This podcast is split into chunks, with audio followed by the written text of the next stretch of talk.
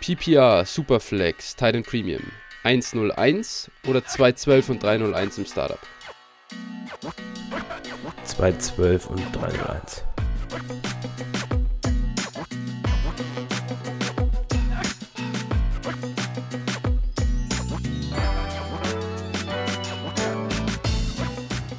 Servus und herzlich willkommen zu einer neuen Folge, einer neuen Bonusfolge von Dynasty Flow, der Dynasty Show von Phil und Flo. Hi Phil, erste Frage vorab, wie geht's dir denn? Ja, so langsam geht's wieder. Also die letzten Tage waren äh, durchaus unangenehm, aber mittlerweile auf dem Weg der Besserung. Bisschen angeschlagen bin ich noch, aber ja, es, es wird besser. Ich denke, am Wochenende wird's wieder wird es wieder gut sein. Was war bei dir los? Also die, die, äh, sag ich mal, Symptome vor allem? Ja, von, äh, also verstopfter Nase über Geschmacksverlust, ja. ähm, Kopfschmerzen, Fieber, so diese Alles dabei. Batterie.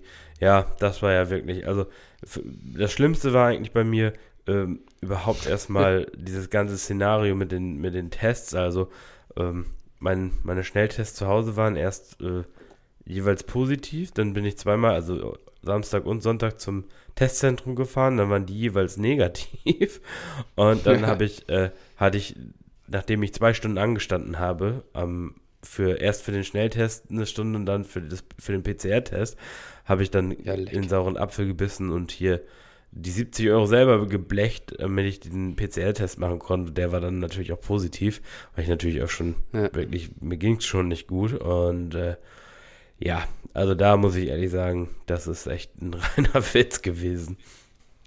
Ja, vor allem, ich finde das super krass. Also erstens, äh, erstens schon mal gut, dass es dir wieder besser geht oder dass du auf dem Weg der Besserung zumindest bist. Ähm, und ja, äh, das mit dem PCR-Testen, dass es hier, dass das so unterschiedlich ist von Land zu Land oder selbst von Stadt zu Stadt, von Testzentrum zu Testzentrum vielleicht sogar. Äh, hier, wenn ich in München am Deutschen Museum zu diesem äh, PCR-Testzentrum gehe, dann melde ich mich online an und setze irgendwie den Haken, zwar bei, ich will den ähm, positiven Selbsttest, also den ich zu Hause gemacht habe, mhm. bestätigen. Dann nehmen die mich da dran. Die, das ist kostenlos für mich. Und die verlangen noch nicht mal irgendeinen Beweis dafür. Das heißt, ich kann, ich kann das einfach so anhaken, wenn ich Bock habe. Okay. Und, äh, und, und, du musst äh, da quasi, brauchst den positiven Schnelltest mindestens und den nehmen die dann auch noch so schlecht ab, dass ja. äh, das Ding nicht positiv wird. Also, das ist ja echt ein, ein Joke, eine Farce. Ähm, und ja, versteht keiner, warum das dann so unterschiedlich ist. Aber okay. ja, naja. es ist, wie es ist. Kann man nichts machen. Ähm, ja. Die Dynasty Flow Durchseuchung ist damit erstmal abgeschlossen, hoffe ich. äh, und ja, wir sind rechtzeitig vor dem vor den Rookie Drafts dann auch wieder komplett fit und genesen. Ähm, heute machen wir ja eigentlich auch nur eine Folge, weil wir schon am Wochenende vorgearbeitet haben. Äh, während wir hier gerade aufnehmen, hören die ersten schon unsere äh, Rookie Wide Receiver Evaluationsfolge. Die hat richtig viel Spaß gemacht und äh, da hoffe ich, habt ihr auch Spaß dran. Und ja, die Folge hier, die kommt dann am Wochenende und nächste Woche sind wir dann wieder dran. Äh, ich glaube, da kommen wir nicht drum rum, die Running Backs zu machen. Denn langsam geht uns auch die Zeit aus Richtung NFL-Draft. Mhm. Ähm, Im Moment ist äh, High Noon, würde ich sagen. Ja, genau. Und äh, dann in der Woche drauf, da haben wir dann noch was Spezielleres für euch. Da äh, gibt es dann eine Folge mit Gast. Ne, das, mhm. So viel kann man schon mal verraten. Und äh, ja, da wird es um, ich denke, das kann man schon mal, kann man schon mal sagen, oder? Um was es da ja, gehen wird. Ja, da geht es um, um die IDP-Spieler. Also da ja. gibt es von uns auch noch eine Folge dazu. Und vielleicht gibt es entweder ein separates Segment noch in der Folge mit den Titans oder da gibt es nochmal eine kleine Bonusfolge. Äh, denn ja, wir müssen dann ja auch noch Mock-Drafts, äh, Final-Rankings, whatever, irgendwie sowas unterbringen. Ich glaube, vielleicht schaffen wir auch nochmal ein kleines Segment. Wir haben ja letztens die Wide Receiver äh, uns dann wirklich auf die 12 im Prinzip beschränkt und dann nur noch Namen gedroppt. Äh, vielleicht kommt noch eine kleine Sleeper-Folge mit Leuten, die ihr, die oder die ihr kennt, die, die ihr gern, wo ihr gern nochmal ein Wort drüber gehört hättet von uns, wie wir die Spieler sehen, dann kann man da nochmal ein kleines Segment machen. Das heißt, jetzt ist wirklich bis zum NFL-Draft komplett komplett voller Kalender und äh, wir versuchen alles unterzubringen. Und ja, dabei muss ich auch sagen, das macht mit am meisten Spaß. Danach geht langsam die saure Gurkenzeit los, wo wir dann auch überlegen können, was wir so tun mit unserem lieben langen Tag. Aber ja, bis dahin sind wir auf jeden Fall heiß. Genau, und also für die Zeit auch, also wer da irgendwie Wünsche hat, was wir nochmal hier besprechen sollen, ich denke, so Sachen wie Buy und Sell und äh, ja, Value-Diskussionen und so weiter, das ist eh klar, aber ich denke mal, ähm, da. Ja, ich brauche auch, wir brauchen auf jeden Fall auch wieder eine Neuauflage unserer Ranking-Episoden vom letzten Jahr. Ja, das die, ist auch immer gut. Die wird es auf jeden Fall auch geben. Das ist, da ich glaube, daran gibt es keinen Zweifel. Nur, äh, ja, das ist eben dann auch echt für die Zeit optimal, ne? weil dann wissen wir ja, auch, was, ja. wie, wie die Teams dann final aussehen oder beziehungsweise vielleicht fast final. Ne? Ja. Und äh, ja, spannend, okay. Genau. Cool. Also wer da auf jeden Fall noch was, oh. da irgendwas einwerfen möchte und eine Idee hat, äh, möge das gern tun. Wir haben dafür auch einen Themenwunsch-Channel im Discord. Ne? Da könnt ihr dann gerne mal reinschreiben. Genau, sehr gut. So viel jetzt erstmal so ein bisschen zum Ausblick auf die nächsten Wochen. Wir schauen aber auch nochmal zurück auf die vergangene Woche. Es gibt zwei wirklich äh, Bomben-News, die wir äh, euch hier verkünden können. Erstens, Falls ihr mit Phil in äh, irgendeiner Liga spielt, ist euch vielleicht aufgefallen, dass er Darius Guys geclaimed hat vor, äh, ja, mit, also wenn ihr das hört, vor irgendwie schon 5, 6 Tagen. Phil, klär uns auf, warum hast du denn jetzt auf einmal wieder so viele Darius Guys äh, Shares auf deinen Rostern? Ja, also Darius Guys ist jetzt bei einem, ja, wie Gott, wie, wie der, dieses Camp heißt, ist ein relativ bekanntes äh, Camp, aus dem auch relativ viele Spieler dann es schon auf Kader geschafft haben. Das ist so ein, so ein, so ein Trainingscamp, aber nicht von irgendeinem Team, sondern von so einer Organisation. Also da habe ich jetzt auch nicht näher nachgeforscht. Ähm, und da war er, hat wohl auch wieder einen positiven Eindruck gemacht, war wohl in Shape. Die Anklage, Anklagen gegen ihn sind ja auch, ähm, ja, erledigt, ne, kann man sagen. Also, genau, Sperre ist ab, hat er abgesessen und so. Also er ist ja, genau. wenn ich mich jetzt nicht täusche, das ist alles vorbei. Wenn ihn ein Team sein, kannst du dann auch einsetzen. Genau, und dazu ist er auch erst 24, also da habe ich mich richtig erschrocken. ja, der, der war, war eben ähm, sehr, sehr jung, als der in die NFL gekommen ist und äh, ja, mal gucken. Vielleicht zeigen ihn ja ein Team. Äh, Talent ist äh, zweifelsohne da. Und äh, den Shot nehme ich da auf jeden Fall nochmal. Wenn der also bei euch noch auf dem Wafer rumliegt und ihr irgendwie einen Roster-Spot äh, habt, wo ihr, keine Ahnung, einen Cedric Wilson habt oder sowas, dann könnt ihr da schon auf jeden Fall Darius Geist mal claimen. Ja, definitiv, denke ich auch. Äh, einfach machen, einfach mal gucken. Ich würde mir auch nicht zu viel erwarten, natürlich, das ist klar und kann auch sein. Das sind aber die richtigen Wafer-Wire, also die richtigen Roster-Stashes, die man sich um diese Zeit einfach holt. Ähm, äh, das, das kann schon, wer weiß, äh, signed morgen irgendwie, keine Ahnung, bei den, ja, Texans. gibt genug Teams, Texans, Jets, whatever. Also es gibt einfach Backfields, die sind wide open. Und wenn der dann, wenn da dann kein NFL-Draft, äh, kein NFL, äh, kein Running Back im NFL-Draft ähm, äh, ausgewählt wird bei dem Team, dann ist er auf einmal vielleicht die Nummer 2 im Depth-Chart und dann habt ihr einen Immediate ähm, ja, Wertgewinn mit so jemandem. Und wenn, wenn da einer hingedraft will und der ist irgendwie Nummer 4 im Depth Chart, dann cuttet ihr ihn halt wieder. Ist dann auch egal. Könnt ihr ja. auch einen undrafted Rookie wieder draufnehmen. Das ist dann, aber man muss jetzt im Moment eher auf diese Upside-Plays gehen, anstatt, keine Ahnung, was, was hältst du von Emmanuel Sanders, wenn der jetzt auf einem Roster rumliegt, zum Beispiel? Ja, ich habe ihn letztens auch irgendwo geclaimed, aber weil man, also weil da wirklich nur Schrott war. Aber ja, ja. da ist natürlich kaum Upside, ne? Den würde ich auch genau. jederzeit wieder droppen, wenn ich was Interessanteres bekomme. Das sind genau. so Spieler, einfach nur damit du keinen leeren Roster-Spot hast, kannst du sie mal aufnehmen, genau. aber ja. mehr auch nicht. Ja. Ja. Oder wenn du den irgendwie den fünften Tight End irgendwie hast, äh, der eh keine Rolle spielt, wenn du jetzt zum Beispiel einen ja. Jack Conklin oder einen Drew Sample oder sowas auf dem Roster hast, die kannst du halt easy für so einen Darius Geis mal äh, droppen. Ja. Ja, und diese Wide Receiver 80, 90, whatever das dann in Dynasty Rankings ist, das sind auch keine Spieler, die dir entweder signifikant Production-wise was bringen oder die Wertgewinne erzielen. Da braucht, also die Story haben wir jetzt schon 100.000 Mal gehört äh, und, und gesehen und da passiert einfach nichts mehr. Genau. Gut. Äh, das zu Darius Guys und die zweite News, das ist noch Auden Tate, der ist jetzt bei den Falcons. Warum ist das eine News? Relativ einfach. Auden Tate äh, ist jetzt halt nicht unbedingt der wahnsinnige Bombenreceiver. Ich glaube, äh, das wissen wir mittlerweile. Auf der anderen Seite, ja, war bei den Bengals tatsächlich der Wide Receiver Room immerhin crowded in den letzten ein, zwei Jahren. Und äh, dann ist es okay, wenn man sich nicht durchsetzt. Bei den Falcons ist der Wide Receiver Room nicht so crowded. Äh, und daher kann man den Schotter einfach auch äh, auf ihn mal nehmen, oder? Ja, wenn er, du, habe ich keine Schmerzen mit ihm aufzunehmen. Ich habe ihn auch in ein, ein, paar Ligen geclaimed. War jetzt nicht, also war jetzt kein. Null Dollar. Ja, vielleicht auch mal ein paar Dollar, sowas, ne?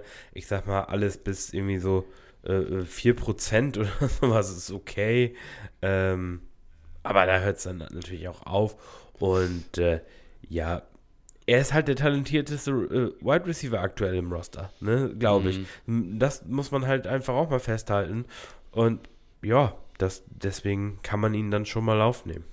Ja, voll. Also auch da erwartet an sich nichts, aber Mai, am Ende kannst du immer noch einen Wide Receiver 1, sollte der da im Mai so aussehen oder kann man das immer versuchen zu verkaufen, äh, dass der das da ist und dass da keine Konkurrenz ist. Vielleicht gibt da ja jemand dann irgendwie einen Drittrunden-Pick dafür im nächsten Draft und dann hast du ja, was Besseres als, äh, keine Ahnung, was auch immer da im Moment stattdessen auf deinem Roster rumliegt.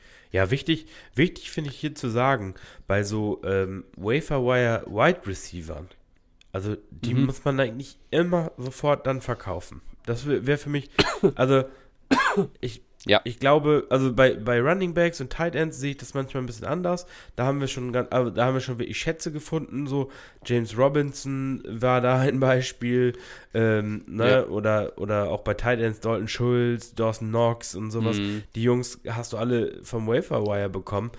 Aber bei Wide Receivern in der Regel Travis Schwer. Fulcam würde ich da nur mal anbringen mhm. und solche Kandidaten. Also sobald du Marcus Callaway ja, Marcus Callaway, sobald du da irgendwie ein Third oder ein Second bekommst, hau die Leute weg. ja, ja, ja, definitiv. Das ist ein Learning, denn Wide Receiver an sich, da, da setzt sich Talent viel, viel schneller und äh, konstanter durch. Das ist ja genau das, das ist ja genau das Reasoning auch dahinter zu sagen, so ein Wide Receiver 80 äh, noch am, am Roster überhaupt mitzuführen, der halt keine Upside hat, weil er sogar schon alt ist. Ne?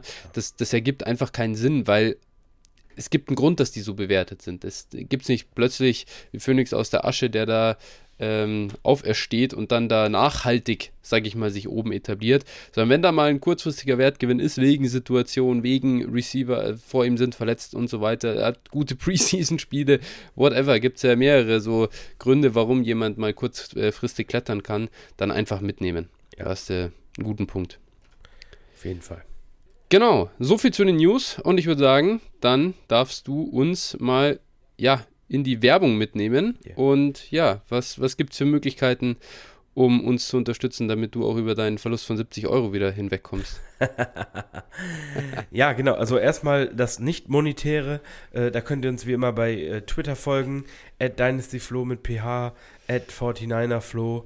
Äh, übrigens an der Stelle nochmal äh, großes Lob an dich für den äh, Thread, den du da gemacht hast. Uh. Also wer ähm, Flo noch nicht folgt, sollte das spätestens jetzt tun und mal in diesen Thread reingucken, sich das mal durchlesen. Da geht es auch um die Rookie Receiver. Also wenn ihr die Folge gehört habt und da nochmal ein bisschen schlauer werden wollt, ähm, schaut da dann gerne nochmal rein. Dann könnt ihr auch mir folgen. Ähm, das ist adphil81190 und ja, ich habe es vorhin schon erwähnt, einmal in Discord-Channel reinschauen. Da könnt ihr wie immer für solche Folgen wie heute eure Meinungen geben. Dazu, wenn ihr zu Trades oder sonstigem Fragen habt, auch gerne da stellen. Und wie kann man uns denn eben monetär unterstützen, Flo? Das geht bei patreon.com slash dynastyflow. Da könnt ihr monatlich eben spenden, wie ihr das auch vielleicht äh, von anderen Podcasts kennt, die ihr unterstützt oder in der Vergangenheit unterstützt habt. Und bei PayPal auch, wenn ihr das habt, paypal.me slash dynastyflow. Äh, auch da gerne Spende eurer, eurer Wahl einfach rüberschicken. Freuen wir uns. Und ja, wo du das gerade mit dem Discord äh, erwähnt hast, mir ist siebenteils eingefallen. Ich habe die versprochene Erklärung äh, zu, zur, ja, sag ich mal, Rookie-Evaluation auf äh, Datenbasis nicht mehr in den Discord gepackt. Das äh, hattest du ja völlig zu Recht angemahnt, dass man das vielleicht äh, da noch reinpacken soll. Aber falls ihr diese letzte Folge gehört habt, also schon gehört habt, wenn ihr die jetzt hört, sagt mir mal Bescheid, ob ihr diese Kapitelmarken genutzt habt und ob ihr in eurem Podcatcher halt auch die Bilder seht. Denn das habe ich selbst, äh, ich habe selbst quasi auf das, Veröffentlich das, Veröffentlichen der Folge gewartet, um äh, zu gucken, wie das Ganze rüberkommt. Denn wenn ihr einen richtigen Podcatcher habt und nicht äh, Spotify nutzt, dann seht ihr in den, also in den einzelnen Kapiteln, wenn es zum Beispiel um sowas wie Market Share Receiving Yards geht und so weiter, dann seht ihr ein, ein Bild, das äh, ja ich äh, benutze, um diese Rookies zu evaluieren. Und ihr seht jetzt auch äh, die Hörertrades. Das heißt, ich packe einen Screenshot von den Hörertrades da in die Kapitelmarken rein. Und äh, das lohnt sich natürlich nur, wenn auch entsprechend die Leute das äh, hören, denn das ist schon ein bisschen Aufwand, die da reinzubringen und so. Äh, das dann wirklich Hörertrade für Hörertrade äh, auch zu clustern.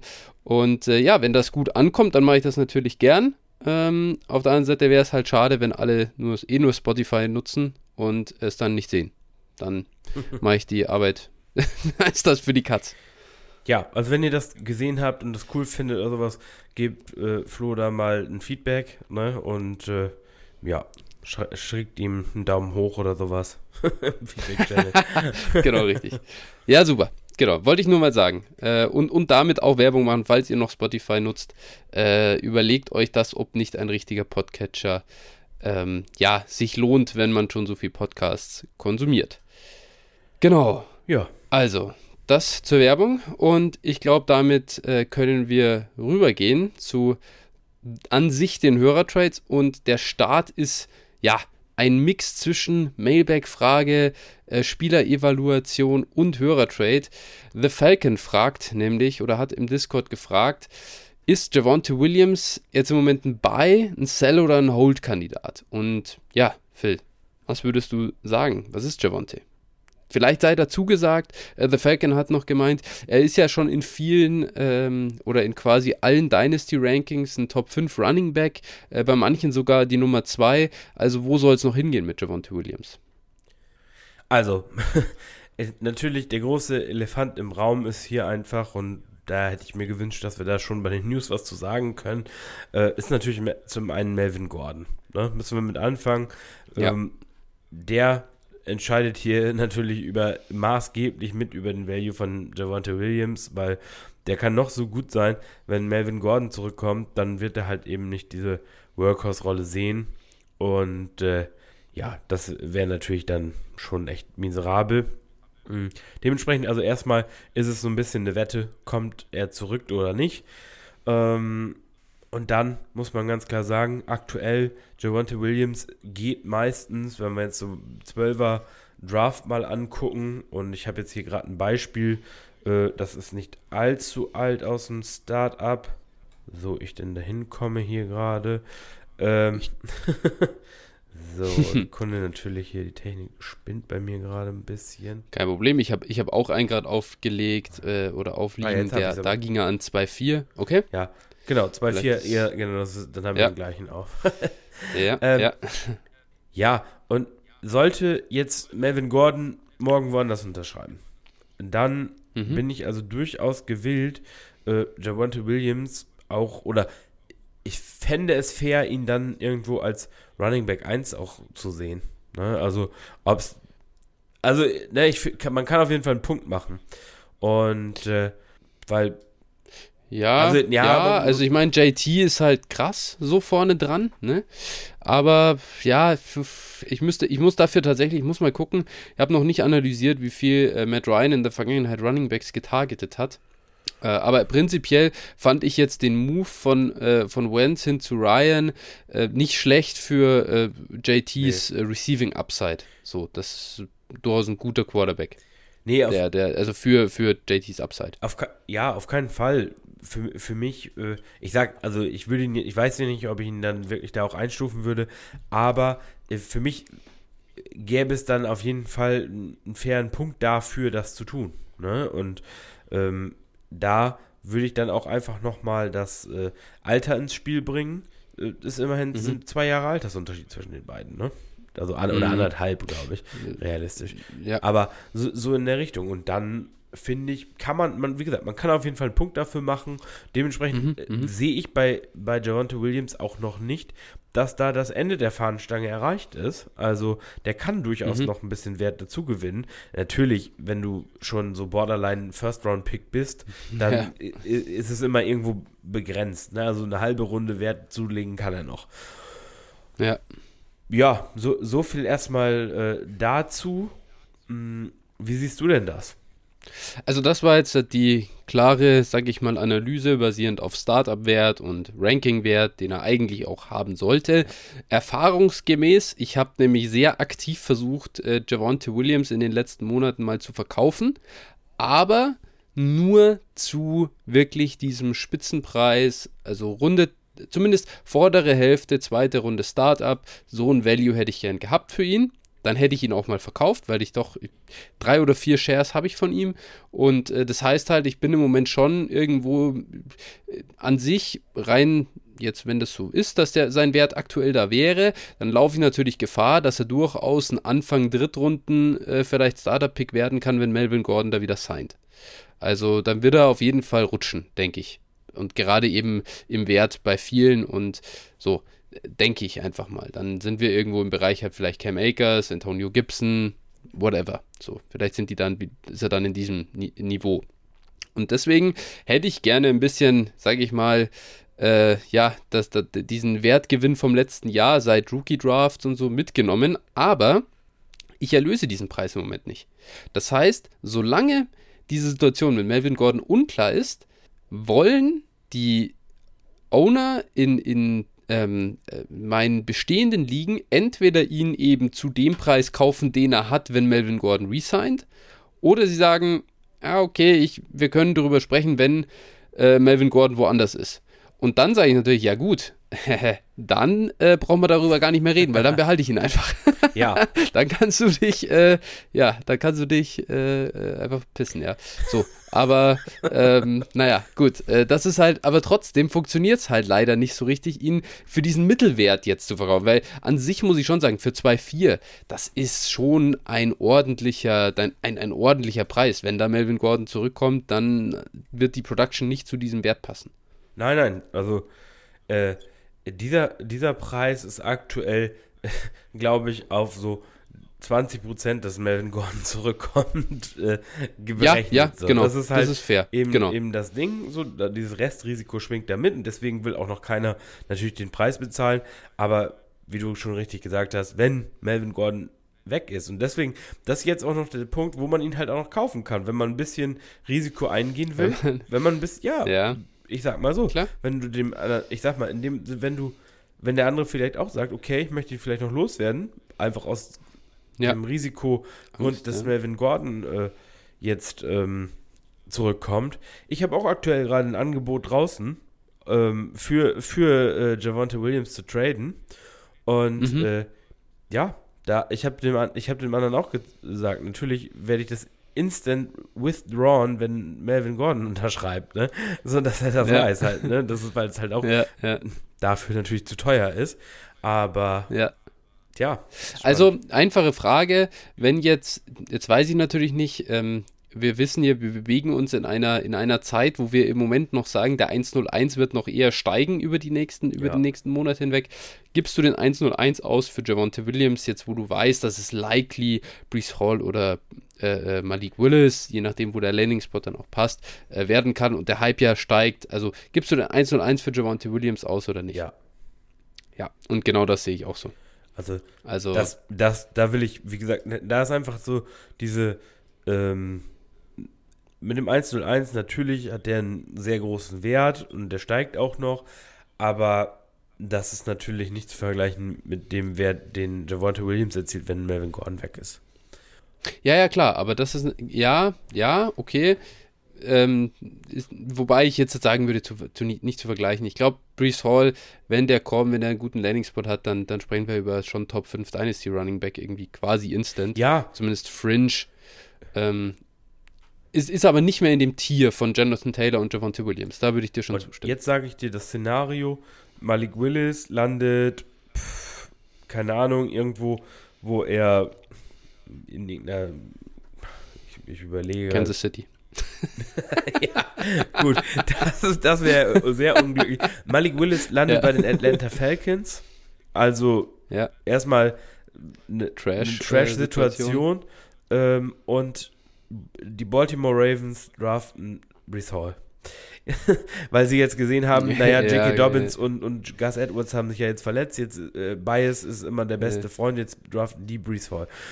Und was machst, äh, ne, was machst du jetzt? Das ist halt wirklich, dann ist der 1 1 in dem Moment, puh, Ja gut, dann ist er abgeraucht. Das ist natürlich jetzt, also das ist natürlich ein äh, Horrorszenario. ich sag mal, ich sag mal, Willis, Willis, Willis ist noch ein fairer Case. Äh, Baltimore, das halte ich jetzt wirklich. Das ist etwas, ein bisschen Stretch, aber nimm, nimm die Jets vor, zum Beispiel. Das ist auch jetzt kein geiler Landing-Spot, weil du eigentlich, wir haben die Fra das Fragezeichen auf Quarterback. Wir glauben beide nicht wirklich an Zach Wilson. Ähm, da ist Mike Carter, der wird zumindest ein bisschen was Ja. sehen. Das heißt, so richtig diese Three-Down-Rolle, wie man das jetzt wirklich erhofft und das Brees Hall schwierig äh, in den nächsten Jahren dann zu sehen. Ja, ja, auf jeden Fall. Und ne, da, das Genau. sind halt diese Sachen, äh, wir, das ist halt ein Riesenproblem. Ähm, Ja.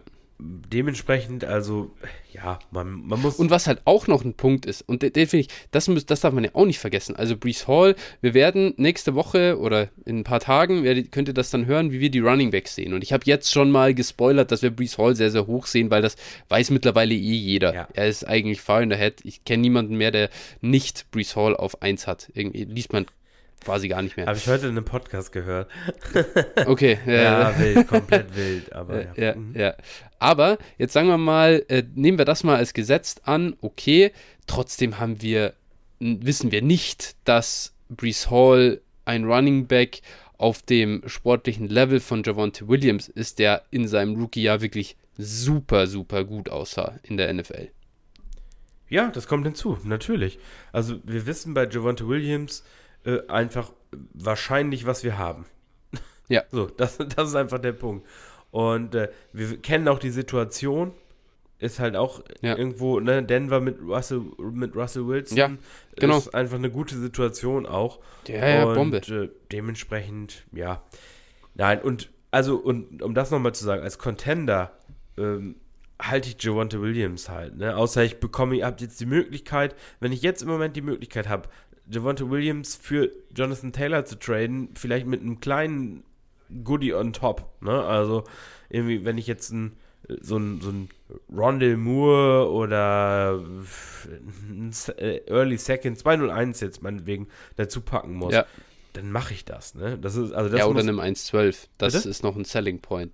1,12. Das Ja, ist, oder- da legst du noch einen First oben drauf. Oder ne? eins, Das ist- ja, oder 1, Genau, 1,12, genau. Das wäre das wär so ein Deal, wo, wo ich mir die Sicherheit einfach erkaufe, weil Jonathan Taylor einfach Mhm. mehr Sicherheit hat.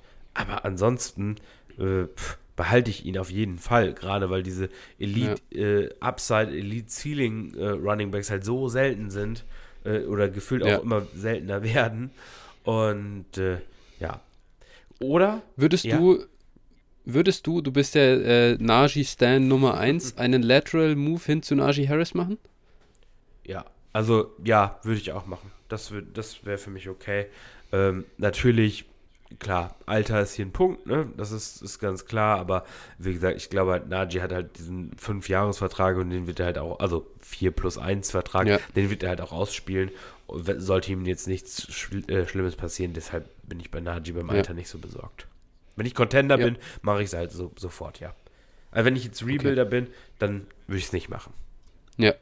Und äh, was, Okay. was vielleicht noch, und das ist noch ein Punkt, den ich hier anmerken würde, als Contender, wann ich ihn verkaufen würde, zum Beispiel, wenn jetzt jemand sagt, okay, mh, ich habe jetzt einen Delvin Cook oder einen Elvin Kamara Mhm. und den bietet er plus zwei 23er First-Round-Picks, beispielsweise. Ne? Äh, Das ist halt ein, das ist halt ein sehr unique Szenario, ne? aber wenn jetzt jemand sagt, okay, das würde ich auch machen. Oder einen Leonard Fournette bekommen Ja. plus irgendwo zwei First-Round-Picks und vielleicht noch ein Second oder sowas. Sowas ist halt auch schon, wo du die Production quasi ersetzt, mehr oder weniger, Ja, und halt richtig Ja. Draftkapital oben drauf bekommst. Ja.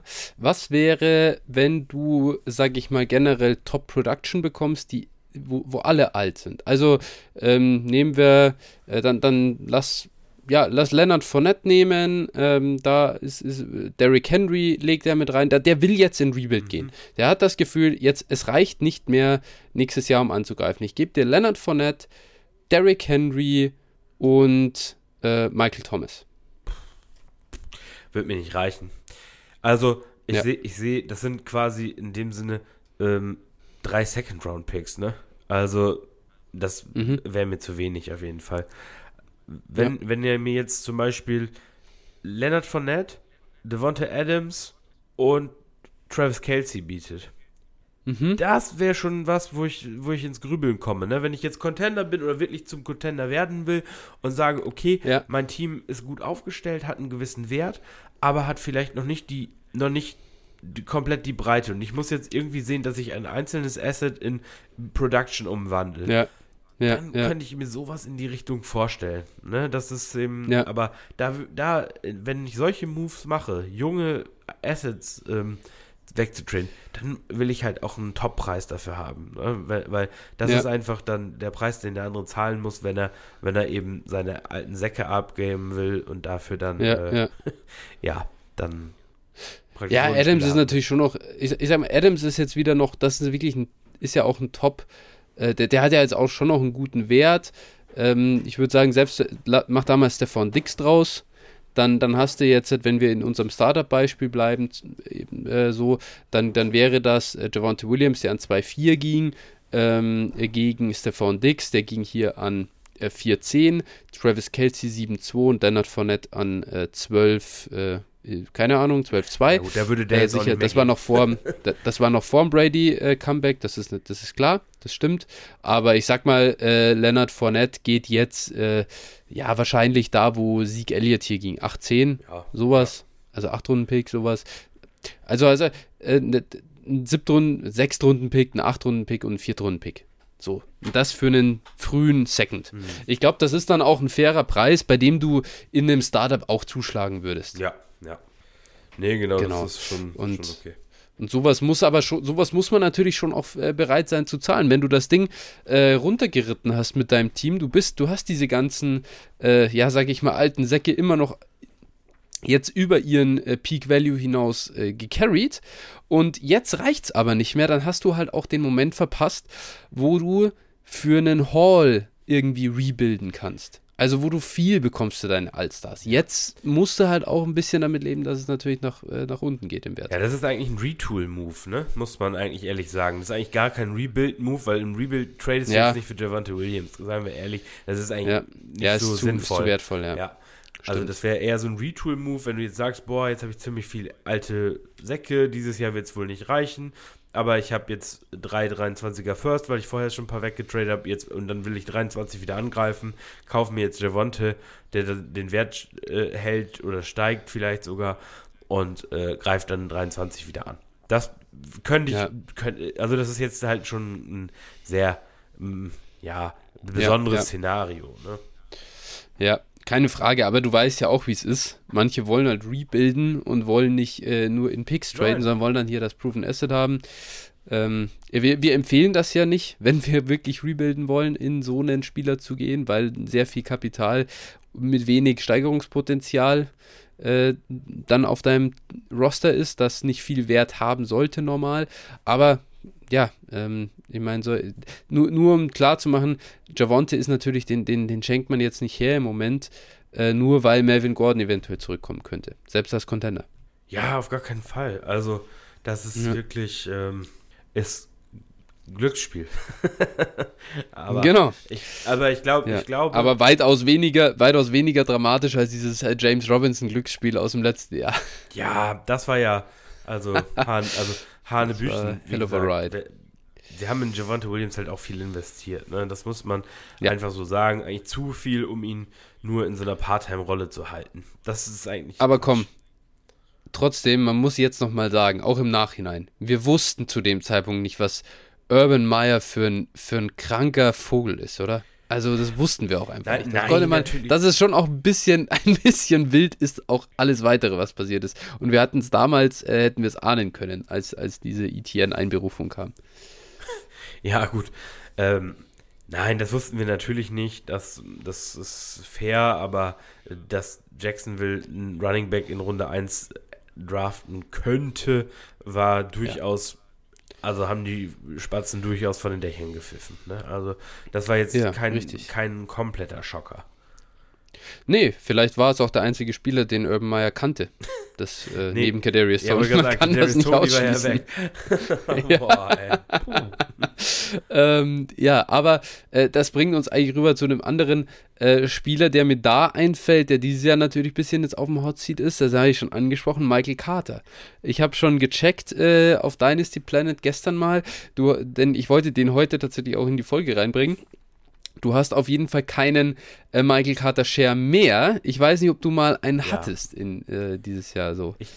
Kannst du dich daran erinnern, dass wir über Michael Carter in der letzten Draft-Season natürlich auch gesprochen haben? Und kannst du dich daran erinnern, was ich gesagt habe? Äh, Äh, man draftet ihn und versucht ihn dann für den First zu verkaufen. genau das habe ich auch getan. Und äh, Michael Carter ist Devin Singletary. Es ist halt echt Ja. fast, äh, das, dieses, das habe ich schon häufiger hier gesagt, das ist fast das exakte Szenario. Ja. Und die werden, die werden, wenn, die haben halt irgendwie, ich weiß gar nicht, wie viele Top 100 Picks. Also die Jets, das ist echt, äh, wir können jetzt gerade mal gucken, während wir hier reden. Und ich habe heute noch einen zwei Runden Mock Draft gemacht. Ne? Man hat Zeit in der, in der ähm, Quarantäne. Und so, jetzt gucken wir doch mal. New York Jets. So, die Jets haben fünf Picks in den Top 70. Plus nochmal Ja. 111. Also gut, 111 würde mich jetzt nicht mehr so stören, wenn die ein Running. Aber die haben halt, Ja. äh, die haben halt 35 und 38. Ne? Das sind auf jeden Fall Spots to watch. Das ist der Running Back Sweet Spot. Richtig. Und also da würde es mich halt nicht wundern, wenn dann Brees Hall oder äh, Kenneth Walker zu den Jets geht, ne? An der, an der Ja. Absolut nicht. Absolut. Ja, dementsprechend, äh, also wenn du Michael Carter hast, ähm, noch, jetzt noch, äh, ich würde ihn halt echt probieren wegzutraden. Am besten irgendwie bündeln, bündeln und dann irgendwie probieren, was Besseres zu bekommen. Da, da würde ich im Moment elf Manager fragen. Ja, ja. Und zwar irgendwie kommen. Und zwar nicht, willst du Michael Carter haben, Nee. dann, dann, dann, dann hast du es verkackt. Nee, genau, also so, so fängt man das nicht an, sondern schau vorher, welcher, welche Spieler ungefähr auf dem Level sind, niveaumäßig vielleicht bei Keep Trade Cut oder so, äh, und versuch für die zu traden. Und, und dreh ihm dann Michael Carter an. Und wenn es ist und du musst ein bisschen Value-Verlust mitnehmen und du legst noch einen 2-0-8 drauf oder was, echt drauf, drauf geschissen. Äh, jetzt heißt es hier wirklich, bei Michael Carter heißt es echt, glaube ich, rauszukommen und, und äh, nicht dazustehen wie letztes Jahr mit James Robinson, der noch vor dem Draften Late First wert war und dann im Prinzip äh, zu einem Drittrunden-Pick äh, runtergedroppt ist in, in, in Dynasty Value. Vielleicht ein Late Second, ja. Ja. Also mit sowas sitzt du dann auf einmal da. Ja. Kurze Frage, wen hättest du lieber? Ähm, Michael Carter oder Chase Claypool? Äh, Chase Claypool, Michael Carter oder Daniel Mooney? äh, Daniel Mooney. Und Michael Carter und 203 machen wir mal. Ja, auch 203, auf jeden Fall. Ja. Das ist so die Range. Also, selbst wenn ihr dann Early Second bekommt für Michael Carter noch. Ja, ja, du hast den frischen Shot. Du hast Ja. den frischen Shot. Und Michael Carter war nicht so gut, dass man sagen könnte, der hat sich jetzt da bei den Jets diese Starterrolle. Man hat ja wirklich, also James Robinson war ja auch noch richtig Ja. gut im, im, im, Jahr davor. Der, der war ein super Back. Ja. Und selbst der, sie haben drauf geschissen, haben sie einfach. Ja. Ich glaube, ich glaube, das wäre anders gelaufen, wenn es ein anderer Coach gewesen wäre, bei den Jaguars tatsächlich. Also, Ja. ne, das wäre dann so eine Chris Carson-Story geworden, der ja auch äh, Ja, sehr, sehr spät äh, ging und dann wirklich gut war. Aber gut, das ist halt eben immer das Problem. Und wie gesagt, wer, bei Viertrunden-Backs, da die, haben die Teams halt gar kein Problem, die zu ersetzen. Ne? Das haben wir Ja. auch immer gesagt und das ist eben hier das Ding auch wieder, wenn du solche Spieler hast und die gut performen, dann probier die irgendwie umzusetzen. Ne? Das, ich meine, ein ähnliches Thema könnte Elijah Mitchell werden. Der große Vorteil von Elijah Mitchell ist halt, dass die Niners sehr wenig Draftkapital haben durch den äh, Trey Lance Trade. Fehlt da, fehlen da die First Rounder in den nächsten beiden Jahren. Und äh, gleichzeitig haben sie auch nicht viel äh, Geld, sage ich mal, in Cap Space und so. Und das ist ein Team, das hat halt Löcher auf anderen Positionen. Das heißt nicht, dass da nicht jemand kommen könnte, aber ich erwarte halt, dass zumindest kein Day-2-Pick ne, für einen Running Back drauf geht. Die Chance ist doch deutlich geringer als bei den Jets. Ja, auf jeden Fall. Also Niners, äh, die haben halt auch letztes Jahr relativ viel Kapital in Running Back, also in Anführungsstrichen investiert. Ja. Die haben, äh, ja, ich glaube drei. Trey Sermon. Ja, die haben drei Running Backs auf dem ja. Roster, glaube ich, ne? Hasty, Hasty äh, also, Sermon und, und Mitchell. Ich glaube, Hasty hat auch einen ja, Jahresvertrag. Ist, ist Wilson, Wilson ist, glaube ich, auch oh, ja, da, Oh ja, ja. Siehst du, also die haben ihre, ihre Backs eigentlich auch so weit zusammen und äh, ja. Also, das würde mich schon wundern, vielleicht, wenn die jetzt irgendwie, ich weiß gar nicht, ja, irgendwo so ein sieb, siebte Runde da 263 haben sie, sehe ich gerade. Wenn sie den jetzt in Running Back investieren, das kann ja. natürlich sein, aber da würde ich jetzt, also, mir, ich glaube, bei Mitchell mache ich mir nicht schlimm. so krasse ja. Gedanken wie bei Carter. Ja, ja, definitiv. Genau, das nur so. Das ist ja natürlich, das ist auch, auch noch so ein Spieler, der eben aus so einem Late-Round-Pick jetzt echt eine äh, ja, eine Karriere oder eine coole, coole Rolle gemacht hat. Ich habe hier gar nicht gesehen, wann Elijah Mitchell eigentlich in diesem Startup-Draft ging und ich sehe ihn auch gerade auf den ersten Blick gar nicht. Ah ja, 6-9. Ja. ja, also äh, 6-9. Wann ging Michael Carter? Äh, Der geht auf jeden 12, Fall später, das 7, heißt. 12, äh, eine Runde später. 7-12, ja.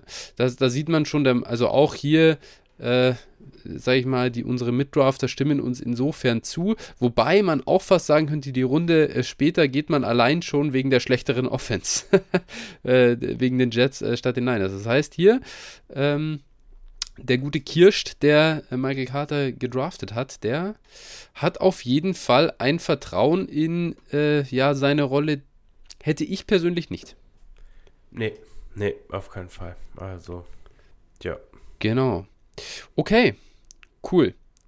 Das, äh, jetzt sag ich mal, das war jetzt ein größerer Ausflug. Äh, wir sind eigentlich in Hörertrades, aber ich glaube, das war jetzt eher, ich, ich werde das umlabeln zu äh, Running Back Value Talk oder mhm. sowas. Äh, das, das war das jetzt im Nachhinein. Und wir können jetzt aber wirklich mit den Hörertrades anfangen. Und äh, der erste, den wir bekommen haben, der ist von Herbst die 142. Das ist eine 12er PPR äh, Liga mit einem Quarterback, zwei Running Back, zwei Wide Receiver, einem Tight End und äh, drei Flex-Startern. Das heißt eben äh, keine Superflex-Liga. Äh, der First, ähm, ja, dass er hier, äh, der First, der hier in den Deal involviert wird, ist 23 und hoffentlich, äh, in Klammern, eher ein Mid-to-Late First. Also, Phil, Herbst die 142 hat für Daniel Mooney getradet und dafür bezahlt diesen angesprochenen 23 First, James Washington und den 22307. Ja, ist mir auf jeden Fall zu viel für, für Daniel Mooney. Also, ähm, auch wenn es eine One-QB-League ist, wir haben hier schon häufiger mal über den ungefähren Value der 23er Picks gesprochen. Auch in One-QB sollte da auf jeden Fall mit den Top 6 äh, bis 10 Picks was Solides da sein. Und äh, dementsprechend ist mir das hier zu viel für Daniel Mooney, aber ich denke mal, das liegt bei Herbst ja auch daran, äh, dass er Bears Fan ist, wie in seinem Logo zu erkennen ist im Discord. Und deshalb äh, hat er hier wahrscheinlich für einen, äh, so ein bisschen den Homer-Pick oder den Homer-Trade gemacht und hat dann ein bisschen für Daniel Mooney overpaid.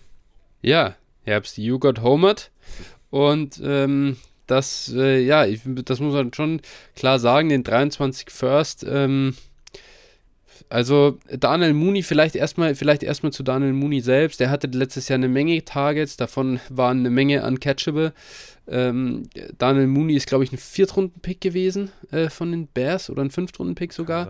Also auf jeden Fall ein Day-3-Pick. Die Erfolgsquote bei Day-3-Picks ist sagenhaft schlecht an und für sich. Dazu war auch das Daniel Mooney-Profil, also es war nicht schlecht, äh, wenn ich mich richtig erinnere, aber es war jetzt auch kein absolutes äh, äh Mega-Profil, ähm, äh, so aus, aus, aus dem College heraus. Er ist ein okayer Receiver, aber ich glaube einfach keinen Meter dran, dass der in Chicago wirklich die Eins ist. Ähm, was machst du mit Daniel Mooney? Also, ich will jetzt nicht sagen, dass Daniel Mooney, der hat vielleicht nächstes Jahr die meisten Targets, das kann schon sein, aber er wird keine Top 12 äh, äh, Fantasy Season spielen. Und ich sehe auch, ich tue mir sogar schwer damit, eine Top 24 Season jetzt verlässlich zu predikten. Und was machen wir mit Daniel Mooney, wenn da jetzt äh, Traylon Burks äh, nach Chicago geht oder äh, Garrett Wilson oder whatever. Ja, glaub, also ein guter Receiver. Ich, glaube, ein guter Receiver wird nicht drin sein für die Bears. Die picken äh, halt in der ersten Runde gar nicht, ne? Das muss man halt sagen. Ja. Die haben natürlich, die haben zwei Zweitrunden-Picks, soweit ich das auf dem Schirm habe. Aber die haben auch nur, die haben auch insgesamt nur sechs Picks, also ein großer Uptrade ist da wahrscheinlich auch nicht möglich. Die haben die 39, womit die zuerst picken. Damit könnten sie natürlich einen Receiver holen, das ist durchaus möglich. Ähm, ich glaube schon, dass Mooney eine relativ große oder eine sehr große Rolle da haben wird. Aber ja, also so um 20 rum, was Production angeht, könnte ich mir schon vorstellen, aber zu mehr fehlt mir dann auch die Fantasie. Also ich würde mich gar nicht mal wundern, wenn Traylon Burke so weit fällt, ehrlich gesagt. Ich bin echt gespannt, äh, was passiert. Aber ich glaube, dass die NFL in der Vergangenheit immer wieder gezeigt hat, dass sie diese, diese Receiver, ah, der Route Tree ist noch nicht aus, äh, ausgefeilt genug und der gewinnt ja da nur über Physis am College und so und der hat äh, so eindimensional diese Receiver fallen gerne.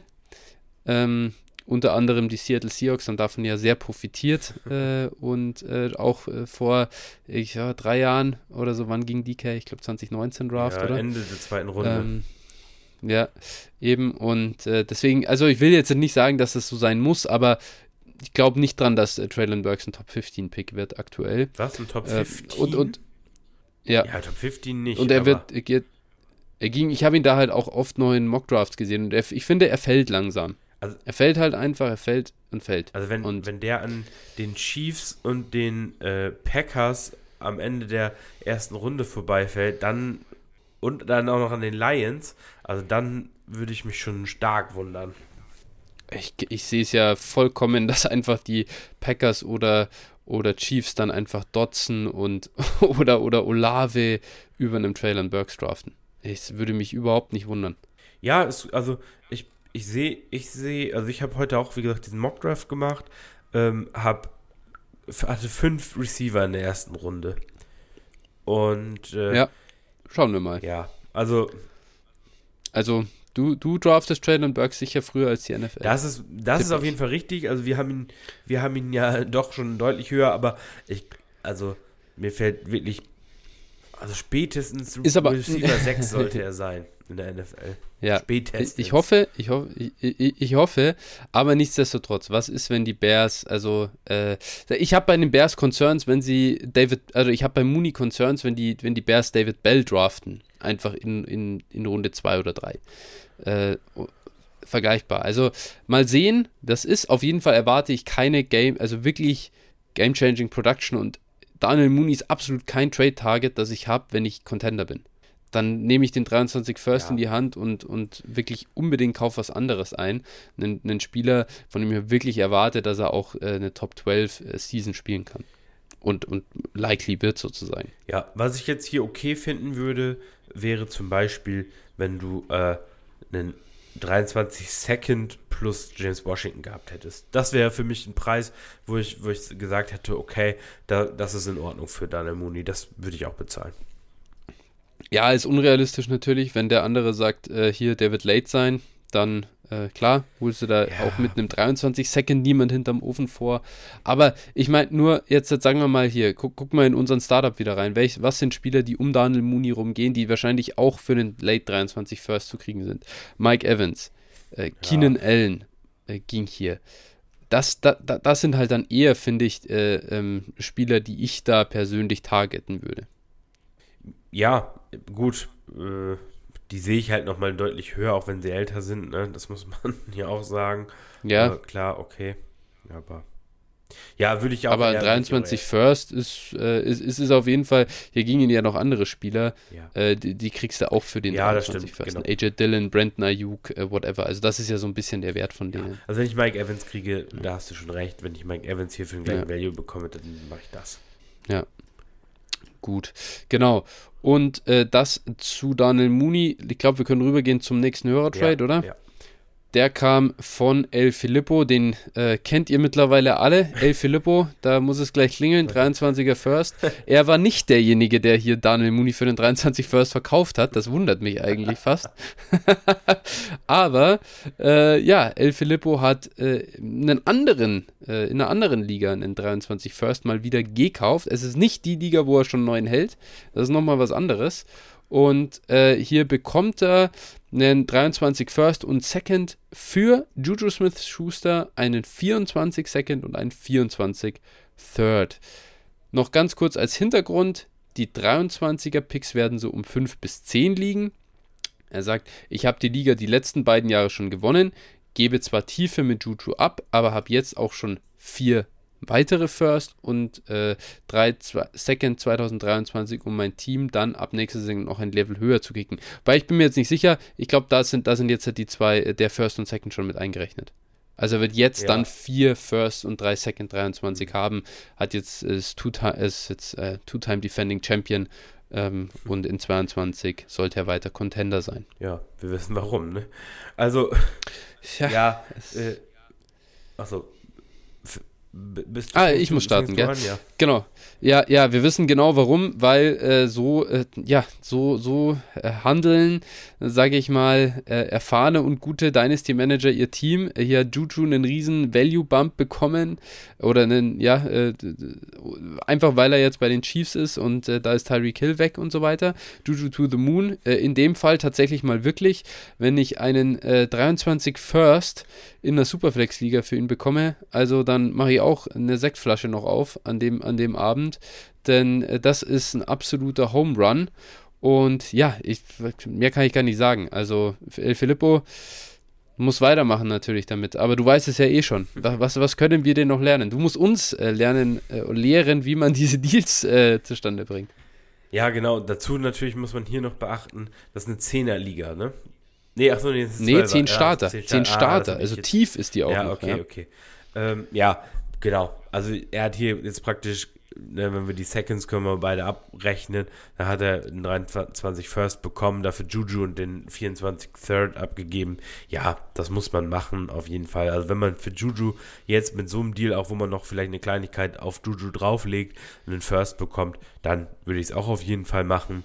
Ähm, ja, realistischer Wert für Juju aktuell, meiner Meinung nach, irgendwo ein äh, Early, Mid, Second. So, das ist ein realistischer Preis. Also dementsprechend war das hier auf jeden Fall über Value, würde ich sagen, und dementsprechend dann natürlich auch immer guter Deal. ja, richtig geil. Also da musst du dir mal vorstellen, Juju Smith äh, Schuster abgeben und dann nächstes Jahr oh, irgendwie holst du dir von dem dann äh, entweder Keishon, Bute oder äh, ja, keine Ahnung. Also einen von diesen entweder Top Top Receivern oder Top Running Backs. Äh, wow, das wird nice. der wird, der wird äh, so, so in, in zwei Jahren wird er die richtig lustig aussehen.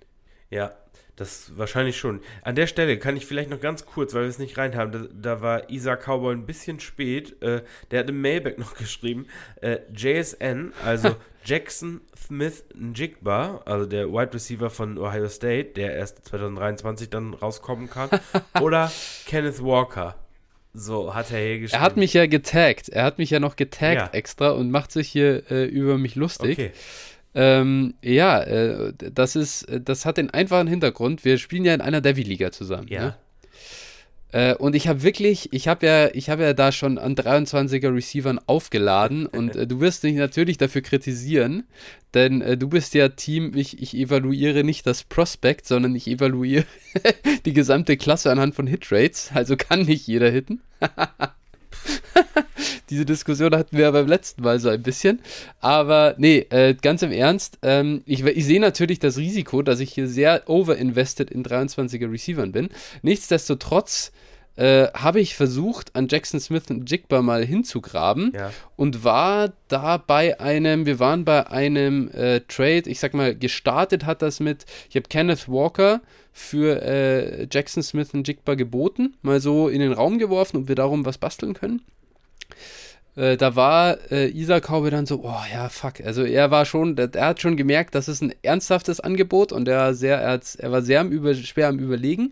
Hat dann wiederum äh, Jermaine Burton äh, noch verlangt, dass der irgendwie in diesen Deal mit reinkommt. Und dann habe ich gesagt, okay, wenn ich dafür Jermaine Burton reinschmeiße, dann äh, wollte ich von ihm, glaube ich, Emeka äh, Ekbuka äh, mit reinhaben. Mhm. Den, den 24er Wide Receiver Prospect, der ähm, ja in sein zweites Jahr jetzt dann bei Ohio State geht. Das heißt, ich hätte mir beide Ohio State Receiver in diesem Deal eventuell geholt, was wiederum ja schon ein bisschen auch ein Risiko für mich ist. Also ganz. Ähm, muss ich sagen, in dem Deal. Aber genau, also so ungefähr sah dieser Deal wie, aus. Wie, fass nochmal kurz zusammen.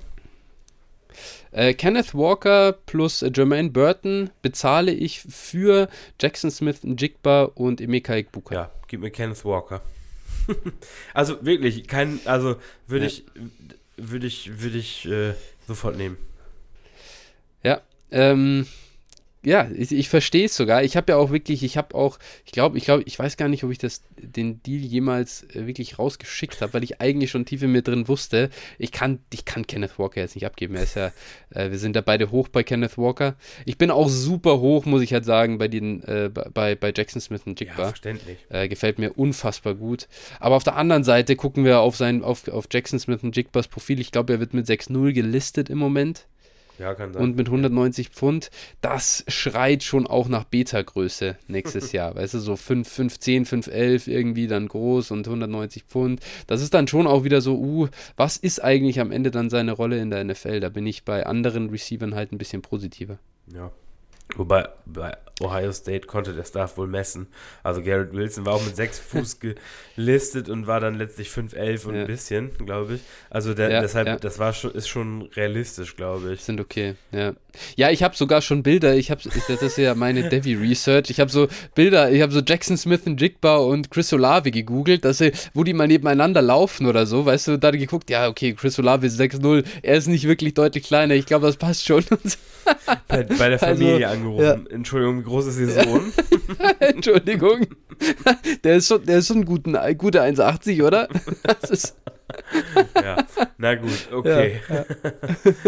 Da haben die dann gesagt, äh, jeder Mann hat nur zwei Meter so. äh, und hat sich dann eingeteilt. Ja, genau. Jetzt äh, haben wir das auch noch untergebracht, dieser Cowboy in dem Sinne. Äh, gut, genau. dann haben wir das. Also ihr, du siehst auf jeden Fall, ich bin aggressiv in meinen Deals gewesen, oder ja. Dieser Cowboy, naja. Hm. Hast du vielleicht was liegen lassen hier, äh, wenn, wenn äh, ich für dich hier zuhöre? so. Gut, das war quasi der letzte Hörertrade und jetzt können wir auch übergehen zu unserem Mailback. Wir sind schon wieder relativ weit fortgeschritten in der Zeit, aber das ist auch okay heute. Äh, relativ entspannte Folge, äh, was ähm, ja die, die, die Gefüllung des Mailbacks auch angeht. Es geht los mit Carolina Beers. Der fragt, spielt ihr auch Best Ball Dynasties? Wenn ja, inwiefern unterscheidet sich hier vor allem in Bezug auf Startups eure Strategie im Vergleich zu normalen Ligen? Ja, also soll ich mal anfangen? Ja, ja, Logo, start rein. Also ich spiele eine Best Ball Dynasty, einfach um das mal, mal zu probieren. Oder habe ich das letzte Saison angefangen und ich muss ehrlich sagen, äh, kotzt mich richtig an. also da, da, ist es, da ist es auch so, dass ähm, halt während der Saison, das ist so ein bisschen Spezialregel, dass während der Saison das Wafer zu ist und auch ähm, keine Trades, Trades keine Trades stattfinden. Mhm.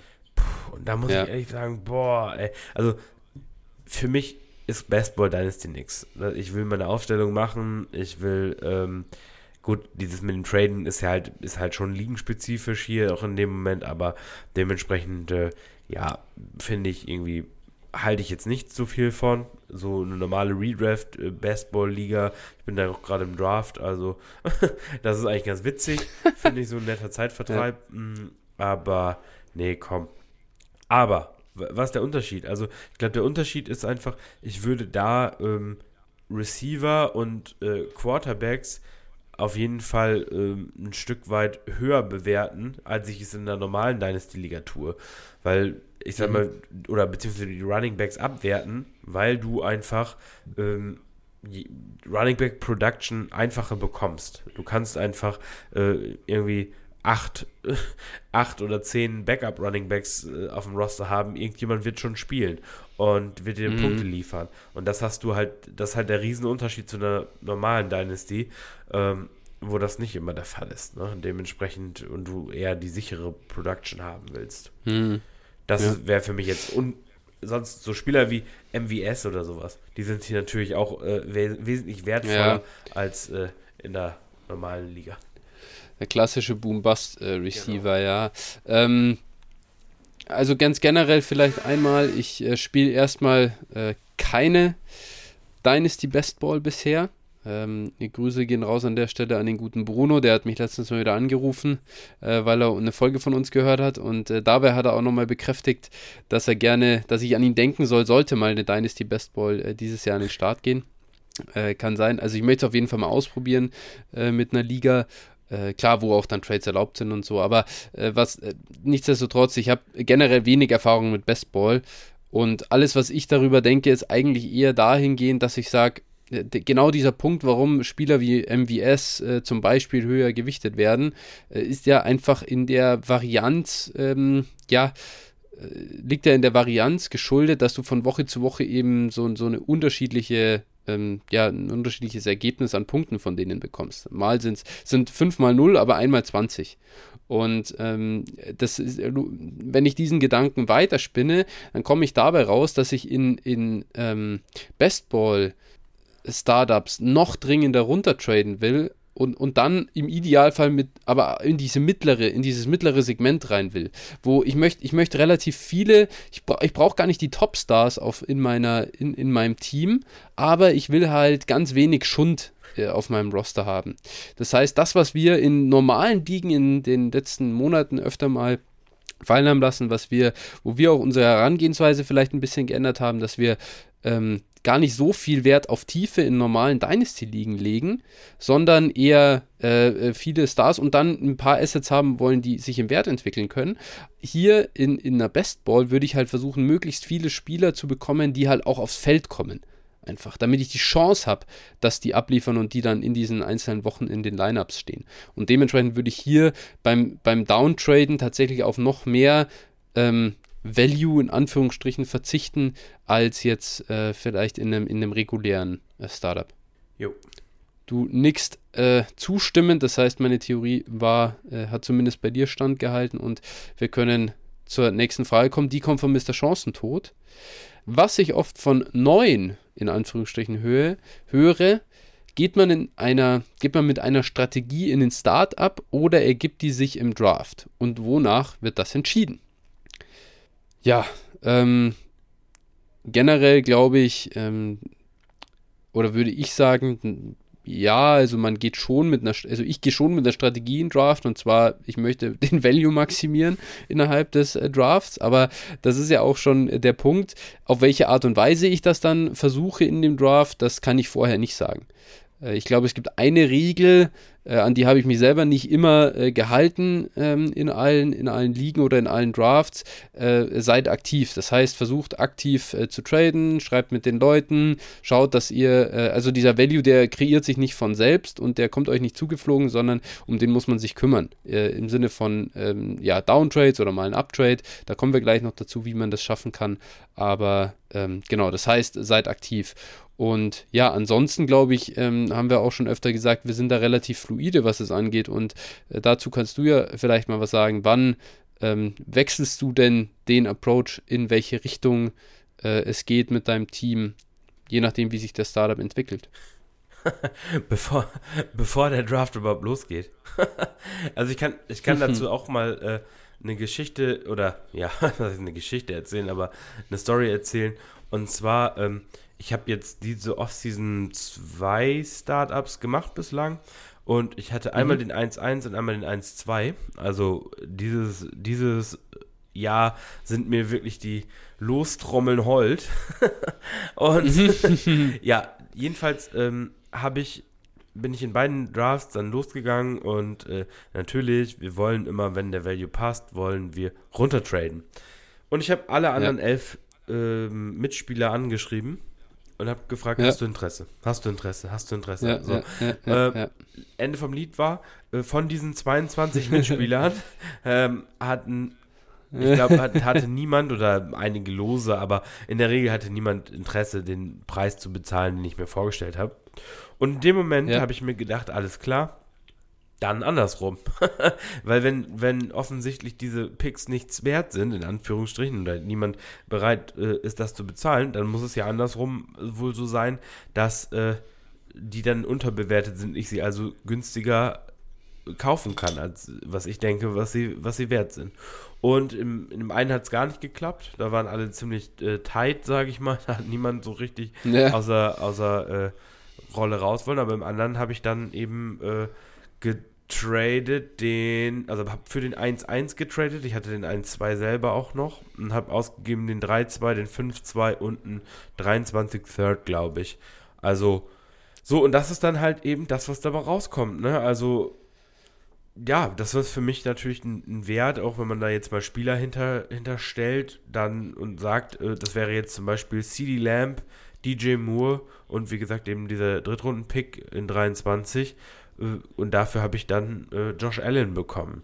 Ich bezweifle, dass man für CD Lamb und, und Josh äh, und, und DJ Moore Josh Allen bekommt. Ne? Also ähm, gut, Ja, das ist eine relativ einfache Frage. Wir, wir, wir posten ja äh, zu jeder Folge immer die Umfrage ähm, äh, in, in, den, in unseren Discord und au, au, aus Gründen, aus diesen Gründen dieses Startups, haben wir da ein kleines Special mal gemacht und abstimmen lassen, äh, was ihr wollt. Äh, eins Josh Allen oder zwei CD Lamb plus DJ Moore. Den Third habe ich äh, tatsächlich also vergessen und ich glaube, das hätte jetzt auch das äh, Ergebnis nicht geändert, denn 47 Leute haben hier für Josh Allen gestimmt und nur 8 für das Paket aus CD Lamb und DJ Moore. Und witzigerweise hat auch äh, ja, der gute Ivan Sorensen, so Sorensen, sorry, Ivan Sorensen, äh, selber für Josh Allen gestimmt und äh, der hat aber CD Lamb und äh, DJ Moore gepickt. Und das ist ein gutes Learning äh, für dich, Ivan, denn äh, das war prinzipiell ja nicht falsch von dir zu versuchen, nach unten zu traden. Ähm, du hast hier versucht, ein bisschen Value ähm, ja, einzusammeln. Auf der anderen Seite hast du den 101 aber für ein Paket verkauft, obwohl ähm, ja, du selber die Spieler in dem Moment am höchsten hattest, äh, das dich selbst nicht wirklich davon überzeugt, Josh Allen abzugeben. Und das ist, glaube ich, das ist deswegen, das ist ganz, äh, also sage ich mal, das, das bringt ja den, den Punkt her, geht ihr mit einer Strategie in den Startup? Jein, denn wenn ihr einfach nur mit der Strategie reingeht, ich will unbedingt downtraden, dann tradet ihr vielleicht, obwohl ihr es im ersten Moment nicht, nicht seht, tradet ihr down, weil alle euch sagen, tradet unbedingt down und lasst aber Value liegen. Und das ist dann, und, und den ihr aber selber eigentlich, obwohl ihr es ja selber eigentlich erkennt, dass, die, dass dieses Asset eigentlich mehr wert ist. Äh, wobei man hier auch fairerweise sagen muss, äh, CD Lamp ist sicherlich mittlerweile auch mehr wert als den 3.2, ne? Also das muss, muss man hier schon, schon auch festhalten. Ähm, dementsprechend. Kommt drauf an, wen du fragst. Aber ja, natürlich, klar, klar, natürlich. Ja, also dementsprechend hat sich Genau. das für ihn da auch zum Positiven noch gewarnt. Ja. Genau, okay, gut. Ähm, bis dann, äh, ja, irgendwie, vielleicht doch Traylon Burks zu den Cowboys geht. äh, wir, werden, wir werden das weiter verfolgen, wo Traylon Burks ich aber Landing mal. Spot am Ende landet. Wir sind schon. Äh, genau, eben. äh, ja, ich sage ja nicht, dass sie ihn in Runde 1 draften, oder? Ja, okay. ähm, genau, aber das, äh, ich sage ich mal, lass uns übergehen von der Frage äh, von Mr. Chancentod. Vielleicht auch noch hier gibt es noch eine kleine, kleinen, kleinen anderen Aspekt und das ist ähm, die Strategie, also weg von Downtrade, Uptrade und so weiter. Es gibt ja auch äh, die, die, sage ich mal, den äh, Einstieg, ich will Win Now gehen oder ich will in Rebuild gehen, Productive Struggle, whatever. Also, dass man schon diese Strategie festgelegt hat. Und ich glaube, das ist am wichtigsten, da zu gucken während dem Draft, was fällt einfach. Was für ein Value ist an Bord. Und das finde ich, man erkennt es ja schon relativ früh. Also, die Manager sagen dir ja schon irgendwie in ihren ersten drei Picks, was ihnen, was für sie wertvoll ist. Und wenn danach Mitte der dritten Runde die ganzen Young Guns schon vom Board sind, dann weißt du, das wird, werden die auch später nicht auf einmal früh anfangen, die Alten zu picken. Und, und the other way around. Ne? Wenn da Derrick Henry auf einmal schon geht in Runde 3, dann weißt du, okay, vielleicht sind hier die Win-Now-Assets hinten raus nicht unbedingt noch an Bord. Und dementsprechend finde ich das auf jeden Fall auch wichtig, da die, die anderen ähm, Manager eben zu beobachten. Ja, jetzt äh, auch nochmal eine Frage. Also grundsätzlich, und das, äh, da will ich auch nochmal so drüber sprechen, weil ich das halt als Anfänger auch oft so dachte, boah, ne, ähm, oder auch, oder beziehungsweise gar nicht nur als Anfänger, das ist eigentlich ein Punkt oder so ein, so ein Learning, Learning Point, den ich auch hatte. Und zwar immer, ich sag mal, diese in Anführungsstrichen Angst zu haben, ich muss ja mein Starting-Lineup voll bekommen. Äh, so, also dieses, ja. dieses, weißt du, ich, ich will ja irgendwie mein Lineup füllen, ich will möglichst viele Picks in den Top 12 Runden oder Top 10 Runden, wie auch immer, je nachdem, wie groß ja. die Liga ist ja, und so. Ähm, jetzt frage ich dich, ähm, was hältst du davon, unabhängig jetzt von diesem Uptrade in der Liga, aber einfach zu sagen, ich trade jetzt, solange es natürlich der Preis hergibt, ich trade jetzt auf jeden Fall in die Top 3, damit ich mindestens äh, äh, zwei, also zwei Picks in der Top 3. Natürlich immer ein bisschen ärgerlich, wenn ja. du jetzt den 1-12 hast, ne, da hinzukommen, aber ja. ich trade jetzt auf jeden Fall äh, zwei Picks in die, in die Top 3, dass ich mit zwei Top äh, 3 Quarterbacks starte in der Superflex 12er Liga. Ja. Und auch wenn ich dafür beispielsweise Pick 2 bis 5 abgebe. Wahrscheinlich noch mehr. 2 bis 6. also sagen wir, sechs. Sa du gibst Runden 2 bis 6 ab, diese vier Picks, und kommst damit äh, auf 1, 2 und 1, 3 also, zum Beispiel. Also warte, da, da, warte, das, das, wären, das wären fünf Picks. Also sagen wir mal, du gibst, la, la, gib wenigstens dein 1-12 und 2-1 ab in dem Fall und dann legst du auf den und dann legst du da den Dritt- und Viertrunden-Pick von mir aus noch genau. drauf. Ins dann wird dann wird's, dann wird's wahrscheinlich machbar sein. Ja. Also auf jeden ja, Fall. 1, auf 12 jeden Fall. und 3, 12 und 2, 1 und 4, 1 beispielsweise. Und dafür kriegst du dann diese beiden ja, hohen Picks. Also, ist in diesem Fall, ja, genau. genau. Also dieses Szenario nehmen wir jetzt an. Du, genau, du hast in den Top 4 Runden dann nur diese beiden Picks. So, dann, und danach genau. deine Picks ganz normal weiter, gibt es keinen Future. Äh, und ja. ganz wichtig jetzt hierbei, und das ist der Gedankengang dahinter du gibst kein, auf keinen Fall einen Future Pick ab, sondern holst dir vielleicht sogar in dem Moment noch einen. Vielleicht kannst du sagen, okay, pass auf, ich will dafür noch einen, noch einen Future Pick irgendwie dazu haben. Ein Second, genau. ja, zumindest. Weil, also gerade jetzt in, diesen, in dieser Offseason, weil in der nächsten, wir wissen ganz genau, ähm, in der nächst, im nächsten Draft werden es gute Running Backs geben. Also das können wir heute schon ja. sagen, das können wir voraussehen, ist auf jeden Fall so. Und jetzt sagst du, okay, ich ähm, nehme diese beiden Top-Quarterbacks, dann gucke ich nachher wahrscheinlich in der Range, wo du dann wieder picken darfst, in Runde 5, werden dann noch ganz coole Receiver da sein. So, ja. Ne? Also es ist jetzt natürlich, mhm. ist jetzt immer, äh, natürlich kann es auch sein, jetzt haben auf einmal alle Receiver gepickt und du kriegst dann nur noch äh, äh, Running Backs oder Tight Ends oder sowas, kannst du natürlich auch machen ja. da, auf jeden Fall. Ne? wir wollen uns jetzt nicht festlegen, aber sagst einfach, du scheißt quasi auf diese ähm, Runden und gehst einfach mit diesem Approach ran. Und weißt dann, du hast dann ja. im nächsten Draft wahrscheinlich den 1-1. Ja. Uh, ja, weiß ich gar Ja, ja, kann sein. Das weiß ich ja gar nicht, ob dir das gelingt, ne?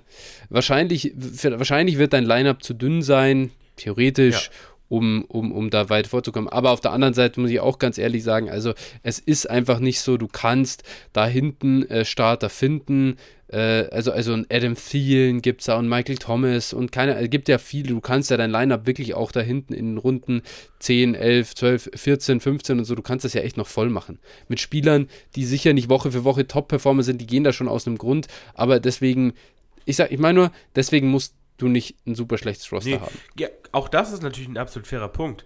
Ne? Du kannst natürlich auch diesen Approach machen, äh, tradest jetzt da hoch, das war jetzt die Preise, die wir genannt haben, waren jetzt schon relativ teuer ja. auch, ne? Das ist einfach. Ja, ja, voll. So. Also und du tradest jetzt da hoch und ähm, baust dir ein Win-Now-Team, sammelst aber vielleicht sogar noch irgendwie ein paar Future-Picks mit ein in dieser ganzen Geschichte.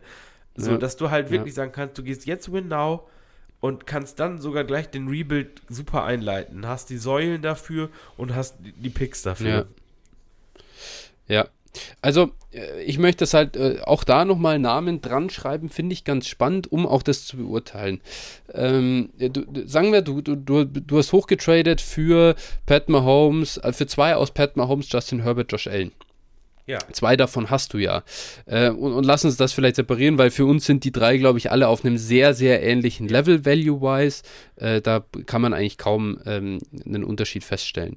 Und dann sagen wir, okay, du hast ähm, an 1,12, also was du halt abgibst, ist ein Quarterback, der auch zumindest da nah hinkommen kann. Das weißt du halt nicht. Wir wissen nicht, wo ein Trey Lance zum Beispiel nächstes Jahr geht. Der hat Upside, das kann aber auch voll in die Hose gehen. Also der kann auch nächstes Jahr, ja, ich glaube jetzt nicht, dass er komplett abstürzt, aber das kann halt auch ein Viertrunden-Starter-Pick werden. Das, da, da, wo Tour jetzt vielleicht geht oder so, ne? Äh, kann passieren. Und das heißt, du, du nimmst dir natürlich die Chance, mit zwei Assets, die du da nimmst, äh, zu hitten und, und, und im Wert anzusteigen. Deswegen, du hast ein gecapptes Ceiling aus diesem Move heraus, was den Dynasty Value deines Teams angeht, aber du ersetzt es halt durch einen unfassbaren Floor, den du von so einem Top-Quarterback bekommst. Und wenn du äh, für dich selber irgendwie entscheidest, im Laufe dieser Offseason oder im Laufe der Saison, irgendwie, hm, im Rest, im Rest des Startups habe ich irgendwie nicht so richtig gehittet. Da waren ein paar Misses dabei. Der Wert von meinem Team ist einfach, der sinkt oder der ist mir zu niedrig und ich habe zu viel Kapital in diesen zwei Quarterbacks gebunden. Für die bekommst du so viel in diesen, in, in den bestehenden Ligen auch. Das sind halt Spieler, da legen die Leute einfach richtig was auf den Tisch. Und da, da bekommst du wirklich mal deine drei, vier First-Round-Picks und das also in einem äquivalenten Value. Dann gehst du den Weg zurück und versuchst dann unter dem Jahr für einen Malik Willis plus Brees Hall zu traden oder whatever. Ne? Also ja. irgendwie für, für, für so ein Paket oder dann noch ein First rein und so weiter. Ja. Und du hast einfach den Vorteil in dem Moment, du musst nicht das Risiko eingehen, Trey Lance verkacken zu sehen. Also, ja, so, ne, bevor, genau, ich, bevor ja. ich einen Lance drafte, tatsächlich, würde ich lieber sagen, okay, ich gebe den Pick plus noch einen, ich, ich gebe einen Lance plus einen, pff, keine Ahnung, äh, Debo Samuel ab und, und habe dafür einen Mahomes erstmal auf dem Roster, kann mir das angucken und selbst wenn Lance gut ist, dann bekomme ich vielleicht nicht, nicht Lance plus Debo Samuel, aber ich habe mein Risiko minimiert, dieses Totalverlust-Risiko. Und ja. gerade, also ich kann verstehen, wenn man jetzt sagt, okay, ich möchte jetzt dann lieber, einen, also bei einem, bei einem Lamar Jackson oder so oder Dak Prescott oder so, da würde ich es vielleicht nicht machen, aber gerade bei diesen Rookies, boah, also die ja, die ja echt ja. noch hochgehen, obwohl sie eigentlich wenig gezeigt haben, da würde ich, würd ja. ich diese Strategie, oder es ist auf jeden Fall eine Überlegung wert, glaube ich. ich. Am Ende ja. ist es wahrscheinlich so, dass es damit steht und fällt, äh, was, die, was es dich kostet, dahin zu kommen. Ja, so, klar. Damit wird es äh, stehen und fallen. Aber wenn du da, ähm, ich glaube, wenn du da zum, zu einem angemessenen Preis hintraden kannst, dann ist das auf jeden Fall eine Sache, die man. Ja, und ich finde, ich finde, ich finde schon, dass jetzt mal eine Aussage, also ich kann mich nicht daran erinnern, dass ich in vielen Dynasty-Podcasts generell gehört habe, hey, trade doch den 1.12 und 4.1 für den 1.2. Nee, genau. Das ist einfach ein anderer Ansatz mal, weil ähm, einfach, und, und das ist einfach eine Sache, die ich auch getestet habe und, und ähm, wo, wo ich sage, damit habe ich echt, oder fand ich echt ganz cool, so wie, wie mein Team dann im ja. Anschluss aussah. Und äh, von daher, und du hast eben, wie gesagt, du kannst eben dann auch frei wählen mit diesem Start, mit, mit wenn du zwei von diesen Top-Quarterbacks hast, die noch jung sind ja. für einen Quarterback, kannst du halt alles machen. Du kannst entweder sagen, dir, du kannst es, wenn dann Derrick Henry in die sechste oder siebte Runde fällt, dann kannst du den nehmen und baust halt dein Win-Now-Team ja. mit alten Spielern. Und, äh, oder aber wenn dann irgendwie junge Spieler fallen, dann nimmst du die halt, ne? Das ist halt, du hast da wirklich ja. alle Möglichkeiten, da stehen dir alle Türen offen mit dem Start, ne? Ja. Was du nicht hast, wenn du jetzt einen, einen Running Back oder so an 1,12 nimmst. Ja, genau. Ja, und nee, ist wirklich äh, sehr spannend. Ich, ich, glaube, und dann halte ich auch mal eine Klappe dazu, ich glaube, es ist auch einfach diesem Jahr geschuldet, weil wir einfach super wenig Top Running Backs haben, sonst hast du in, den, in der zweiten Runde oder sowas ähm, auch wirklich noch ja. diese, diese Running Backs gehabt, die äh, wirklich ganz interessant waren, aber du hast dieses Jahr einfach, finde ich, in der, in der oder ab Mitte der zweiten Runde hast du halt so ja. viel Unsicherheit, dass du wirklich ja. gucken musst, ob du aus der Range nicht rausgehst. Einfach entweder runtertraden, wenn das nicht geht, probieren hochzutraden. Ja, genau. Absolut richtig. Genau. Äh, sehr, sehr wertvolle Info, finde ich, und gibt auch mal einen anderen, gibt auch mal einen anderen Blickwinkel auf den Startup als äh, in vielen äh, anderen Diskussionen. Ähm, und ja, ich meine, jetzt haben wir, das war eigentlich auch die Beantwortung hier der Frage von Marte. äh, für wie erfolgsversprechend hältst du denn die äh, gegen den Konsens Vorgehensweise? Und zwar, jetzt starte ich hier mit seiner Nummer 2. Äh, Downtrade ist ja mittlerweile auch das Ziel von jedem und dadurch zumindest teilweise der Value kaputt. Bietet sich jetzt vielleicht die Gelegenheit eventuell für günstige Uptrades oder generell also an oder sollten wir generell die Finger davon lassen? Und ja, die Sache ist klar beantwortet. Äh, auf gar keinen Fall generell die Finger davon lassen, sondern eben auf jeden Fall mal probieren, was es denn kostet. Und ich würde, äh, wir können das auch noch äh, weiter spinnen. Das endet auch hier nicht bei dem 103 denn wir haben mit ähm, ja, Kyler Murray, Lamar Jackson, äh, Dak Prescott, Joe Burrow auf jeden Fall noch äh, vier weitere Assets, denke ich, die langfristig so einen guten Value halten, ähm, die, dass sich da auch ein Uptrade äh, für lohnt. Ja, ja, ja, das ist dann halt nochmal die Alternative. Also natürlich am liebsten hat man immer die, die Superstars, aber auch hier natürlich durchaus interessant. Ne? Die Range dann wäre so ja. diese, diese zweite Garde und äh, klar. Und ich würde auch immer, und das ist auch vielleicht ein Punkt hier, ähm, und glaube ich, da muss man auch mal so ein bisschen vor. Ich würde mich auch allgemein nicht limitieren. Ich würde auch nie sagen, jetzt, ich habe jetzt ein, nur ein Win-Now-Team oder ich habe jetzt nur ein, äh, ein junges Team, sondern wenn ein Spieler da ist, der hier vielleicht zwei Runden mehr geslidet ist oder gefallen ist, als äh, ich eigentlich denke, dass er wert ist, also dann, dann nehme ich den, ne? Und trade den vielleicht im ja. Nachgang. Aber ich würde jetzt nur nicht, weil ich jetzt gerade hier ein junges Team zusammengestellt habe, würde ich jetzt nicht sagen, ich drafte jetzt einen Spieler nicht. Ne? Dann limitiere ich mich ja. halt komplett. Ja. Definitiv. Äh, und dann kann ein weirder Mix hinten raus, äh, kann, kann rauskommen in dem Team, aber dann muss man halt aktiv sein. Wir haben jetzt März. Äh, wir haben noch fünf Monate äh, Zeit, um eben ein, ein Team zu formen. Und äh, da geht, da fließt noch viel Wasser die Isar runter. Das heißt, da könnt ihr noch eine ganze Menge mit anfangen mit so einem Team, ja. Ja, genau. Value ist im Moment der ja. Punkt, um den man sich äh, scheren muss und nicht das Line-Up. Richtig. Genau, äh, das war der eine Punkt äh, hier von Marte und der zweite, ähm, den er auch, und das ist jetzt, ja, genau, also äh, wir hatten schon mal den Jugendwahn ähm, erwähnt und wenn jetzt wenn alle nur noch die Jungen wollen, dann sammle ich doch einfach lieber die älteren Semester ein, wenn sie sliden. Ja, ganz genau. Äh, das war der Punkt, den, den du jetzt im Prinzip gerade gemacht hast. Wir limitieren uns keinen Meter. Richtig. Also das, so, ich, ja. Auch da nochmal das Beispiel wieder aus dem, aus dem äh, Draft jetzt. Also, ähm, da habe ich wirklich auch, da habe ich, war es mir auch komplett, ich habe komplett drauf geschissen halt, ne, dass, ne, dass man auch mal hört, mhm. ne, nicht nur, man, man äh, redet hier viel, aber ich hatte dann, wie gesagt, diesen Start mit Josh Allen und Patrick Mahomes, dann habe ich McCaffrey, der gefallen ja. ist, habe ich an 2.11 genommen, ja. dann habe ich Kenneth Walker an 4.11 genommen, ähm, ja. Und dann habe ich hinten Henry, Kelsey, Pickens, Cooper und Mike ja. Williams genommen, ne? Also so komplette Mischung. Ja. Gut, dann Jordan Love, das ist ein bisschen unrühmlich, aber ja. ja, ja, gut, war zu dem Zeitpunkt halt, ne? War halt im Gespräch, ob er getradet wird oder Rogers geht, von daher. Ja.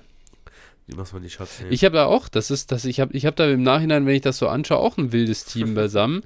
Auf der einen Seite echt junge Leute hier mit Lawrence, äh, Waddle, Sam Howell, Desmond Ritter äh, Brandon Ayuk äh, und dazwischen drin dann hier äh, einen, ja, okay, DK ist jetzt nicht, ist, ist noch nicht alt, aber dann Saquon Barkley, da ist, da, da steht ein Ablaufdatum drauf, Darren Waller, äh, Michael Thomas, das sind jetzt auch, äh, ja, nicht unbedingt diejenigen, von denen ich mir erwarte, dass sie jetzt noch wahnsinnig im Wert steigen rein, ja. ja. Nee, genau, aber alleine die Wertsteigerung von heute bis zur Saison reicht ja schon.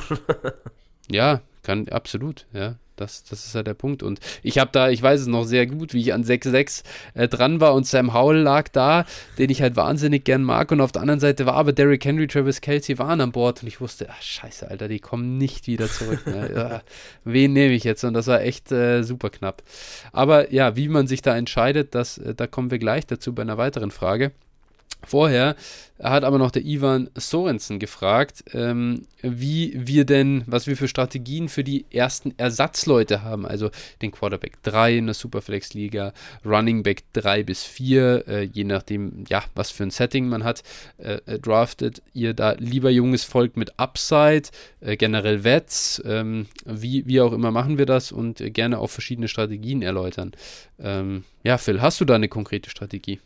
Nee, also tatsächlich jetzt bei den, bei den äh, Drafts vor den Rookie-Drafts ist ganz spannend, wenn du Picks mit draftest. Gerade in den späteren mhm. Runden würde ich nur noch Picks draften. Sobald, solange die noch da ja. sind, also jetzt, da red, wenn ich jetzt spätere Runden sage, dann rede ich so irgendwie äh, 15, 16 plus oder sowas, da würde ich echt fast nur noch die Picks, weil die haben einfach das höchste Upside äh, im Vergleich. Also da würde ich schon immer auf, auf ein gewisses Upside gehen. Und äh, ja, auch so auch Quarterback 3. Und das ist wieder so ein Punkt, vielleicht auch nochmal, um, um da nochmal anzuknüpfen wenn du mit zwei Top-Quarterback gestartet bist, hast du halt den kompletten Luxus. Du bist komplett vor irgendwelchen Quarterback-Runs oder sowas. Die gehen dir halt komplett am Arsch vorbei. Und du musst dann nicht für einen Quarterback wie, ähm, keine Ahnung, hier Tour an 4-5 oder sowas äh, reachen, sondern kannst einfach sagen, mhm. ist mir egal, macht was ihr wollt, nehmt ihr die Spieler, ich nehme dann, ja. was hinten runterfällt, ne? Genau. Ja. Ich glaube hierzu spannenderweise, also einerseits, äh, wie gehe ich diese ersten Ersatzleute an? Quarterback 3. Ähm, ich bin auch da mittlerweile ähm, ja weg davon, so halt den Quarterback 3 hoch zu gewichten am eigenen Roster. Heißt, ähm, es gibt ja generell unterschiedliche Strategien, diese Quarterback-Position anzugehen. Du kannst entweder versuchen, viel, ähm, also sagen wir mal, ich habe jetzt ein gewisses Kapital Sagen wir, ich habe einfach 10.000 Punkte, die ich einsetzen kann für, meine Quarter, für meinen Quarterback-Room und entweder ich gebe äh, 5000 jeweils für Josh Allen und Patrick Mahomes aus, dann habe ich meine zwei Spieler und habe halt keine Tiefe mehr. Oder ich gebe zweieinhalbtausend Punkte aus und habe dann Quarterback Room bestehend aus äh, Ryan Tannehill, Daniel Jones, ähm, äh, Kirk Cousins und äh, Derek Carr sagen wir mal, irgendwie jetzt halt einfach vier, ich wollte einfach nur vier Quarterbacks, die zwischen Quarterback äh, vielleicht 15 und Quarterback, ja, sagen wir 30 bewertet sind. Und aus diesen vier will ich dann streamen äh, über meine Saison hinweg, das, wenn das jetzt mein Plan wäre. Dann finde ich persönlich die, die, die Strategie mit, den, äh, mit dem Hochtraden oder viel investieren in diese zwei äh, Stats viel, viel attraktiver. Das heißt nicht, dass ich nicht auch mal in Ligen weiter einen Spieler wie einen Ryan Tannehill halte, aber so wirklich, ähm, so wirklich targeten tue ich die eigentlich nicht mehr. Wie ich das noch vor zwei Jahren in, in Superflex-Ligen durchaus gerne gemacht habe, einfach wegen dieses Markts. Denn ich habe den Eindruck, also für diese Spieler, du bekommst einfach nichts mehr für die. Und zwar auch völlig zu Recht. Die scoren scheiße. Und was bringt dir das eigentlich in der Dynasty-Liga, was bringt dir, was bringt dir so, so ein Spieler in der Superflex-Position wirklich an, an Mehrwert über, über dem Receiver, den ich da vielleicht benche? Das ist echt überschaubar und deswegen versuche ich unbedingt zwei Spieler zu bekommen, die wirklich einen Punktevorteil auch bringen auf den Positionen. Ja. Ja, unterstütze ich. Also ich würde auch echt Quarterback 3, ja, was heißt vernachlässigen, aber ja, wenn ich keinen, wenn ich da keinen soliden bekomme oder sowas, dann halt nicht. Ne? Ganz ehrlich, also zum Beispiel auch wenn du jetzt, wenn du jetzt zum Beispiel nächstes Jahr, jetzt, du hast hier Pat Mahomes und Josh Allen und dein Quarterback 3 ist ja Jordan Love und Teddy Bridgewater hast du dann hier noch rumschwimmen. Mhm. Äh, sagen wir mal, da, du änderst einfach nichts mehr. Deine Saison hängt äh, nicht davon ab, sozusagen, wen du da als Quarterback 3 hast. Wenn Pat Mahomes oder Josh Allen dir in über Wochen hinweg ausfallen oder äh, im entscheidenden Spiel in den Playoffs irgendwie ausfallen, dann hast du sowieso ein Problem. Ja. Du wirst das nicht ersetzen können. Und wenn, dann muss ich wahrscheinlich eh überlegen, ob ich nicht einen Receiver mit ein bisschen Upside aufstelle, als den Quarterback, der mir zwölf Punkte macht. Ja, so, ne? eben. Das ist, ja, das ist das genau ist das Punkt Problem. Halt. Also genau. Nee, sehe ich auch so. Also dementsprechend, wahrscheinlich ist es halt immer, also ist da echt der sinnvollere Weg, auf einige oder auf wenige Stats zu gehen. Und äh, im Zweifel, wenn jetzt dein Quarterback wirklich ausfällt, dann kannst du eh immer noch losgehen für einen Traden. Es wird immer das eine Team ja. geben, was dann auf einmal doch in Rebuild geht und, und sagt, okay, jetzt kriegst du hier Derek Carr doch noch für keine Ahnung, irgendwie einen Pick ja. oder so. Das funktioniert halt in der Regel schon, ne, da auch noch jemanden zu bekommen. Wie siehst du das, wenn du drei Top-Quarterbacks am Roster hast, weil du sie dir über Jahre hinweg aufgebaut hast oder so? Wie, wie gehst du mit diesem, mit diesem äh, Problem in Anführungsstrichen um, dass du da sehr viel Kapitalbindung immer auf der Bank hast, weil du nie drei aufstellen kannst? Ähm, ja, kommt letztlich auf mein restliches Roster an. Wenn ich jetzt ein absoluter ja. äh, Juggernaut bin, also ein unschlagbares Team, dann äh, ja. kannst du die halt, kannst du den Luxus halt erlauben ähm, aber ja. wenn du natürlich irgendwie äh, dann woanders eine Problemstelle hast und mehr Production brauchst, dann ist es halt schon eine Überlegung wert, dann vielleicht so ein Quarterback wie, wenn du jetzt, sagen wir mal, du hast jetzt die beiden genannten, ne, Allen Mahomes und hast noch einen Russell mhm. Wilson, mhm. dann wäre es zum Beispiel eine Überlegung ja. wert, einen Russell Wilson für einen äh, äh, Justin Jefferson oder einen Javonte Williams oder so wegzutraden. Ne? Das wäre dann halt genau ja. der Punkt. Wenn du da dazu noch Justin Fields hättest, der aber in deiner Liga aufgrund seiner Situation bei den Bears gerade einen schweren Stand hat und ich würde dir sagen, du bekommst für ihn, äh, wer geht hier so, du bekommst einen Cooper Cup für ihn. Würdest du es dann tun? Boah, schwer, ne? das, wär, das würde mir schon echt schwer fallen, ne? Weil ich weiß. Ein Cam Akers? Ja, also da müsste, da wäre ich, aber hätte ich auf jeden Fall vorher äh, zehn andere Owner angeschrieben, ne? Dann.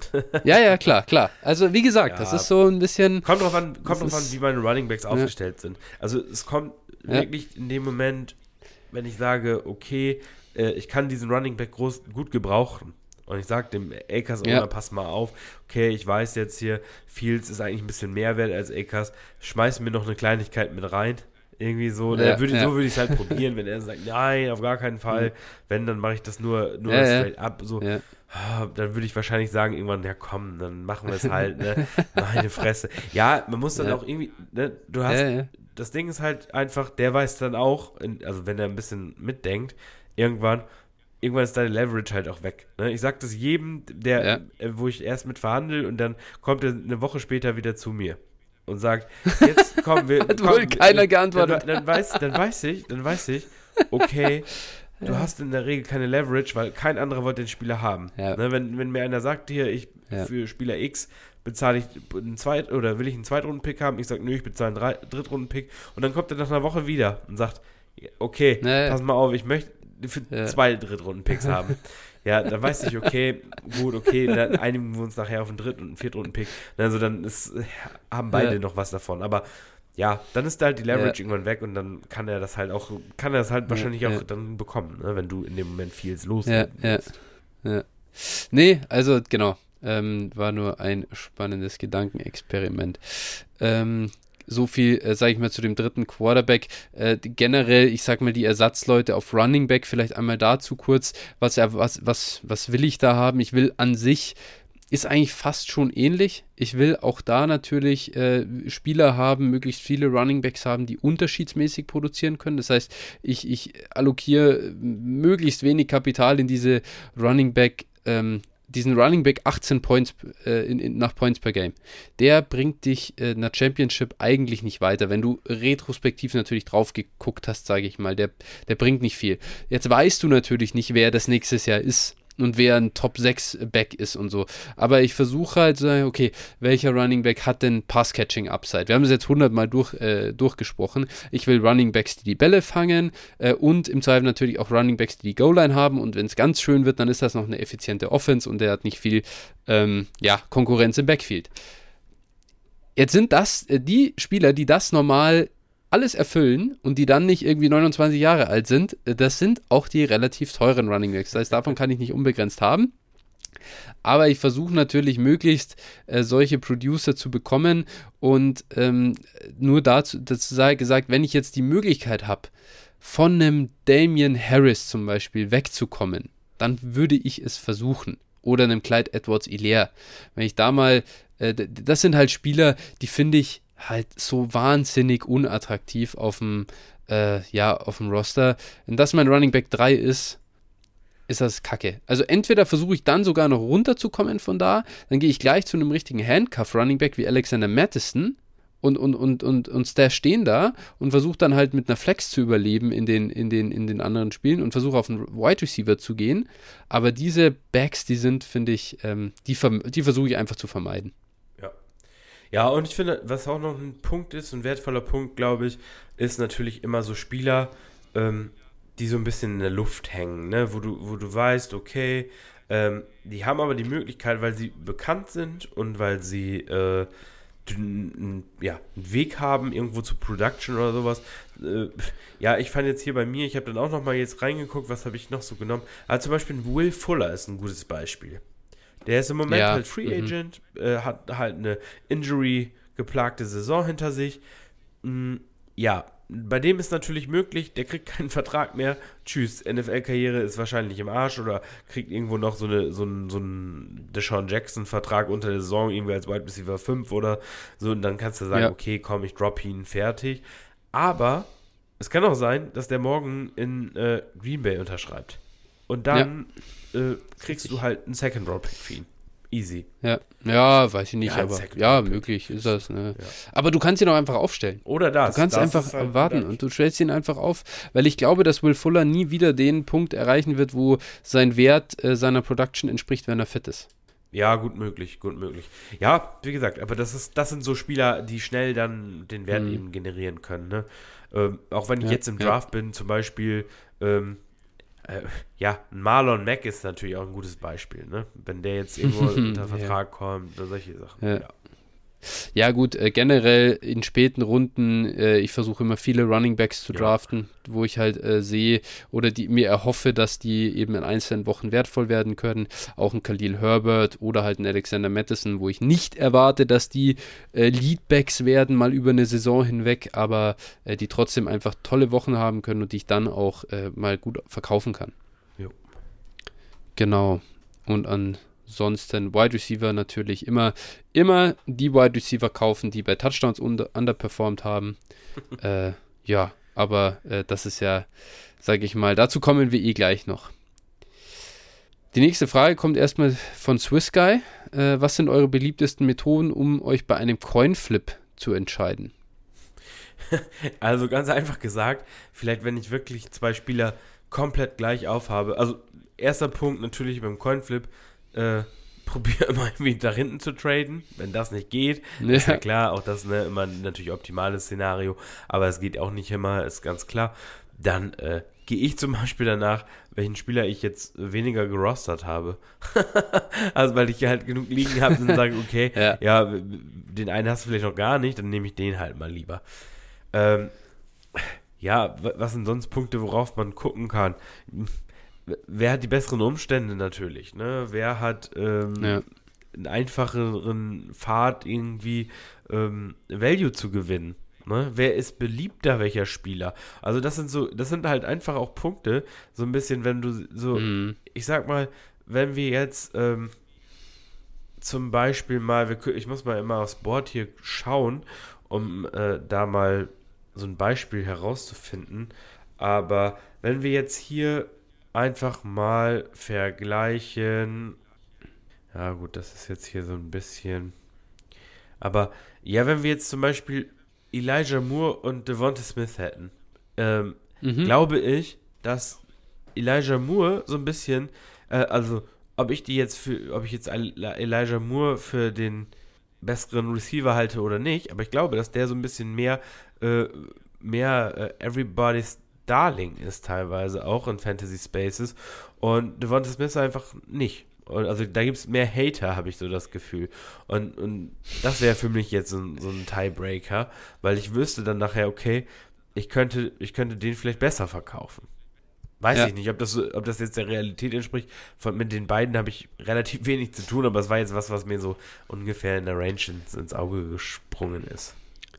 Ja, oder hier sehe ich noch äh, zwei, ich sag mal, alternde Receiver, die äh, äh, nebeneinander stehen. Amari Cooper, DeAndre Hopkins, war zu dem Zeitpunkt noch, wird sicher mittlerweile weiter auseinander sein. Äh, kann man äh, auch, auch aus, ähm, kann man auch anders machen. Rashad Bateman und Marquise Brown. Das sind jetzt zwei Receiver bei Baltimore. Ganz ehrlich, wer da jetzt den höheren Target Share bekommt und so weiter, ja, ich kann es dir jetzt im Moment noch nicht sagen. Ähm, ist schwierig, ist glaube ich noch sehr offen erstmal, wie es da weitergeht. Das heißt, das sind jetzt, jetzt Spieler, ja, würde ich genau, würde ich zustimmen. Wenn ich schon drei Marquise Browns habe und einen nur Rashad Bateman, finde die aber eigentlich gleich wert, dann würde ich halt in dem Moment einfach dann mal äh, denjenigen nehmen, der halt den ich sonst weniger habe. Ja, weil du einfach da noch nicht weißt, die hängen sogar direkt voneinander ab ähm, und, und gehen hier sehr ähnlich. Das heißt, ähm, das wäre dann so ein bisschen sehr zugespitzt, der Moment, wo man sich dann irgendwie entscheiden muss. Ja. Aber im Großen und Ganzen, ganz ehrlich, auch viel Bauchgefühl ja, für mich. Klar. Wonach fühle ich mich in dem Moment, an dem Tag? Denke ich mir, ha, äh, und wenn es jetzt halt bei beiden bergauf geht, wo gibt es das größere Boom? Keine Ahnung, was taugt mir mehr? Whatever. Das ist. Ja. Vielleicht, vielleicht auch noch manchmal so ein Tiebreaker kann auch sein, wenn du jetzt den ähm, Quarterback von dem Spieler hast. Dann das, die ja. beiden zu stacken ja. ist vielleicht auch noch ein guter Punkt, weil du willst dann gerne halt schon die beiden aus dem gleichen Team haben, weil wenn die äh, mhm. abliefern, dann wahrscheinlich beide. Ähm, sowas. Oder eben bei Receivern dass sie nicht im gleichen Team sind. Ne? Wenn du jetzt deine beiden Starting Receiver möchtest du ja. in der Regel nicht aus dem gleichen Team haben. Außer mhm. es ist jetzt, ähm, keine Ahnung, so eine Situation wie äh, Kelsey und Hill letztes Jahr oder sowas, die wolltest du schon zusammen haben und mhm. das dann so gut war, naja, aber äh, ne, ja. das wäre wär schon machbar, da gibt es Ausnahmen, aber du willst halt äh, ungern irgendwie die gleichen Spieler also, haben du, du, du, willst ja über eine Saison hinweg nicht, nicht extra, du hast ja auch in der Vergangenheit nicht Hill und, und Kelsey genommen, weil sie im gleichen Team waren. So, das war ja jetzt nicht, Nein, das hat ja nicht genau. deren Value befeuert. Genau. Ähm, das war, wenn überhaupt, eher das kleine Problem mit denen. Ja. Aber du hast es halt trotzdem gemacht, weil konzentrierter Target Share in der High-Powered Offense so als Erwartung war. Und dann macht man es halt. Genau. Okay, gut. Dann noch die nächste Frage von Swiss Guy. Ähm, die geht jetzt nicht geht es nicht direkt nur um Startup, aber vielleicht passt trotzdem. Äh, wie geht man mit der Herausforderung um, dass Spieler in einem Startup an einem gewissen Punkt gehen, man diese aber in Trade-Verhandlungen äh, nicht zu diesem äh, besagten Preis wegbekommt. Also eigentlich so ein bisschen das Javonte Williams-Problem, äh, das wir vorhin besprochen hatten, wo ADP äh, von dem Wert in bestehenden Dynasty-Ligen abweicht. Er nennt jetzt hier auch noch als Beispiel Elijah Moore, der Ende fünfte Runde ähm, im ADP geht äh, nach Superflex. will man ihn für einen First und eventuell ein leichtes Goodie abgeben, wird es schwierig. Was machen und hat dies sogar Auswirkungen darauf, wie ihr im Startup draftet? Ähm, äh, du kannst gerne anfangen. Ach so, ja. Ähm, also definitiv sollte Auswirkungen zumindest darauf haben, wie ihr draftet. Wenn irgendwo ein Tierbreak ist in, ähm, in, im, im Startup, dann wird das in einer IDP, äh, in einer ADP nicht äh, dargestellt oder dann wird das da, dann sieht man das da nicht. Man kann aber, wenn man einen Dynasty-Wert von einzelnen Spielern äh, kennt, das daran schon ganz gut sehen. Und äh, ja, also, also dass jetzt ein Elijah Moore zum Beispiel äh, Ende fünfte Runde geht, ja gut, äh, da, da würde ich aber jetzt gar nicht mal sagen, dass das ein Problem ist, denn dass du einen Spieler Ende von Runde 5 ähm, nicht für einen First Plus unbedingt traden kannst, das überrascht mich jetzt persönlich nicht. Also es kommt natürlich darauf an, über welche First man jetzt halt spricht, aber ich würde jetzt persönlich, da geht zum Beispiel gerade oder ging hier gerade Alvin Kamara, Terry McLaurin, Kirk Cousins, Der, äh, Derek Carr, für die würde ich jetzt auch nicht einen 23 First plus noch ein Goodie, also je nachdem, was ein Goodie ist, äh, unbedingt ausgeben wollen. Ne? So, das finde ich eigentlich relativ normal. Da muss man vielleicht dann auch selber also wenn ihr drei, wenn hier 23er Firsts mitgedraftet würden, dann würden sich, glaube ich, auch viele anschauen, wann die schon gehen. Und wenn wir von 22er First sprechen, also ich bin relativ zuversichtlich, dass du äh, Elijah Moore für einen 1,22, 1,10 plus äh, noch einen äh, mit Second verkaufen kannst. Also solltest du zumindest können. Ich würde auf jeden Fall kaufen eher. Nee, ich nicht. ja, aber du bist ja auch Elijah Moore äh, Daute. Ja, das nicht. Ich, ist mir egal. Also ich, also ich würde, ich würde Elijah Moore nicht so hoch draften einfach. Ne, ich glaube, also ich für mich ist der halt überbewertet. Das ist aber hier jetzt nicht der Punkt. Äh, ich glaube, was da vielleicht auch mit reinspielt, ist natürlich, ähm, warum er ihn nicht verkaufen kann. Also zunächst mal, jede Liga ist auch ein eigener Kosmos für sich, ne? Das darf man halt nie vergessen. Ja. Wenn ich halt mit elf Leuten ja. zusammenspiele, die Elijah Moore für überbewertet halten, natürlich kann ich ihn dann nicht traden. Und äh, für, ich kann sein, seine Draft-Position halt auch echt nicht so gut verstehen. Das muss ich, muss ich hier auch noch mal loswerden, weil, ähm, also ich habe vor ein paar Tagen jetzt noch mal eine Projection von ihm gesehen, ähm, von Mike Clay und äh, danach war er, mhm. ohne jetzt, dass die Jets einen Receiver gedraftet haben, halt Wide Receiver 25 und pff, ne, in der mit einem schlechten Quarterback, schlechter Offense und so, boah, das gefällt mir nicht. Und da, also ich glaube, viele sehen das halt auch ähnlich. Es gibt natürlich auch Leute, die es anders sehen, ne? Und, und die musst du halt finden. Und ich glaube, das ist halt da der Punkt. Dazu kommt natürlich, Receiver ist immer so eine Sache. Receiver, es hat halt eigentlich niemanden Receiver-Need. Das ist halt, äh, äh, und äh, ja. wenn überhaupt, ja. wenn überhaupt hat jemand einen Production-Need äh, auf Receiver.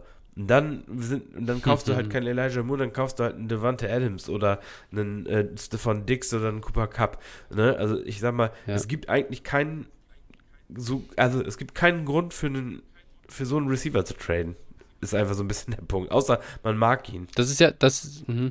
das ist ja, das ist ja jetzt aber ein Punkt, der, der trifft ja dann auch auf alle Rookie-Drafts zu.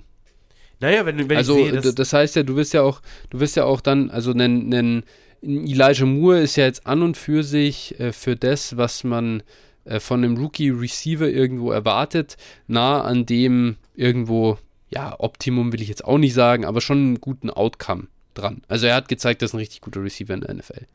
Und auf der anderen Seite, also was machst du dann an 1.05 generell in einem, in einem 22er Draft? Da äh, schaut es schlecht aus. Du bekommst keinen Kenny Walker. Äh, Quarterbacks sind dieses Jahr sehr iffy. Ähm, was erwartest du denn signifikant Besseres von Garrett Wilson, wenn der in einer vergleichbaren Offense ja, landet? Ja, genau. Das ist der, genau der Punkt. Wenn er in einer vergleichbaren Offense landet, dann werde ich ihn wahrscheinlich nicht draften. also, ja, okay, das ist, das ist ja, halt der, okay, der Punkt. Ja. Das ist für mich, für, wenn ich nicht kein Outcome sehe, dass er ein Top 12 Dynasty Receiver ist, dann kann ich ihn auch nicht draften. Das ist halt das, für mhm. mich das mhm. Problem beim Receiver. Deswegen kann ich es verstehen, warum man ihn nicht loswerden, auch zu dem Preis nicht. Ne? Das ist, äh, das mhm. kann ich schon mhm. sehen. Und äh, dieses, diese Herangehensweise kann einen natürlich auch Lügen strafen. Ne? Deswegen hatte ich mhm. auch Jama Chase im Verhältnis ein bisschen niedrig. So hätte ich ihn gerne öfter früher genommen. Andererseits, äh, mhm. vom Value kann man kann man noch nicht mal einen riesen Vorwurf machen, wenn man German Chase irgendwie äh, an, an sechs oder so genommen hat. Ne? Das ist, muss man in der Draft-Class halt auch sagen. Aber. Ja. Ja, ist, du, du hast ja nicht mal viel. Also ja, also, das ist, ist ja halt, absurderweise halt, äh, sind von den, jetzt muss ich hier mal kurz durchnehmen, bis zum 2.7, okay, 2.9 ging hier noch Mac Jones. Wie viele davon sind eigentlich 21er Rookie-Picks? Das ist absurd ja. viel.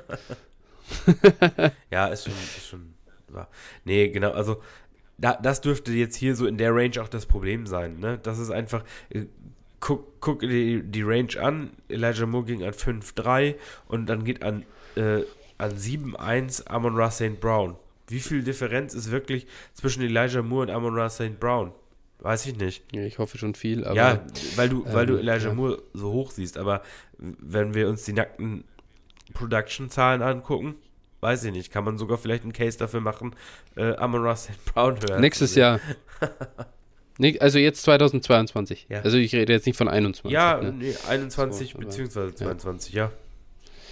Also jetzt anstehendes Jahr. Ähm, ja, muss man sehen, muss man wirklich sehen. Ich glaube schon, dass Elijah Moore die klare Nummer 1 in, in der Jets Offense ist. Ich glaube, dass der Corey Davis gar keinen äh, Schnaps sieht im Vergleich zu ihm. Also da denke ich schon, dass er äh, die 1 ist. Ähm, was das dann wert ist, das hängt natürlich stark davon ab, was Zach Wilson Klar, in der Offense immer. machen kann. Äh, das, ist der, das ist der große Punkt für ihn. Wenn der jetzt in einem DJ Moore 2.0 Strudel drin hängt, wo wirklich alle super scheiße sind und ich glaube jetzt gar nicht, also er wird nicht ganz auf diesem Alpha-Niveau von DJ Moore sein. Ähm, das wird eher äh, sehr schwierig. Aber trotzdem, äh, Elijah Moore, ähm, mal gucken, ob äh, ich da nicht Mike Clay, sag ich mal, ähm, ja, äh, ob er da Mike Clay nicht Lügen strafen kann in Sachen Protection. Aber die Jets, ähm, die Jets haben eindeutig eigentlich gezeigt, dass sie äh, einen Receiver noch holen wollen. Ne? Das ist ja nicht nur. ja, ist, ja, können sie ja machen. Ja, also ja wenn okay. sie einen Drake London dann vier draften, dann. ja, keine Frage. Das ist natürlich, ja, sicher, wenn die da einen absolut, wenn die da einen vollen Alpha draften, hey, klar, natürlich, das wird immer einen Receiver negativ beeinflussen. Aber egal, wo Drake London hinkommt, wird er immer einem Receiver also wehtun irgendwie. Also, was ist, wenn Drake London nach Philly geht? Was ist dann mit Devonta Smith? Oder ja, äh, jetzt nimm den. Gut, äh, ja, oder, oder, nach, oder, nach, oder nach Detroit. Alter, was ist dann mit Amon Ross St. Brown? Also, das hast du ja immer irgendwie zu einem gewissen Punkt. Naja, aber dann hatte Detroit zwei Wide Receiver. Die Jets hatten Ja, ja, gut, die haben ne? auch noch Das ist- Hawkinson.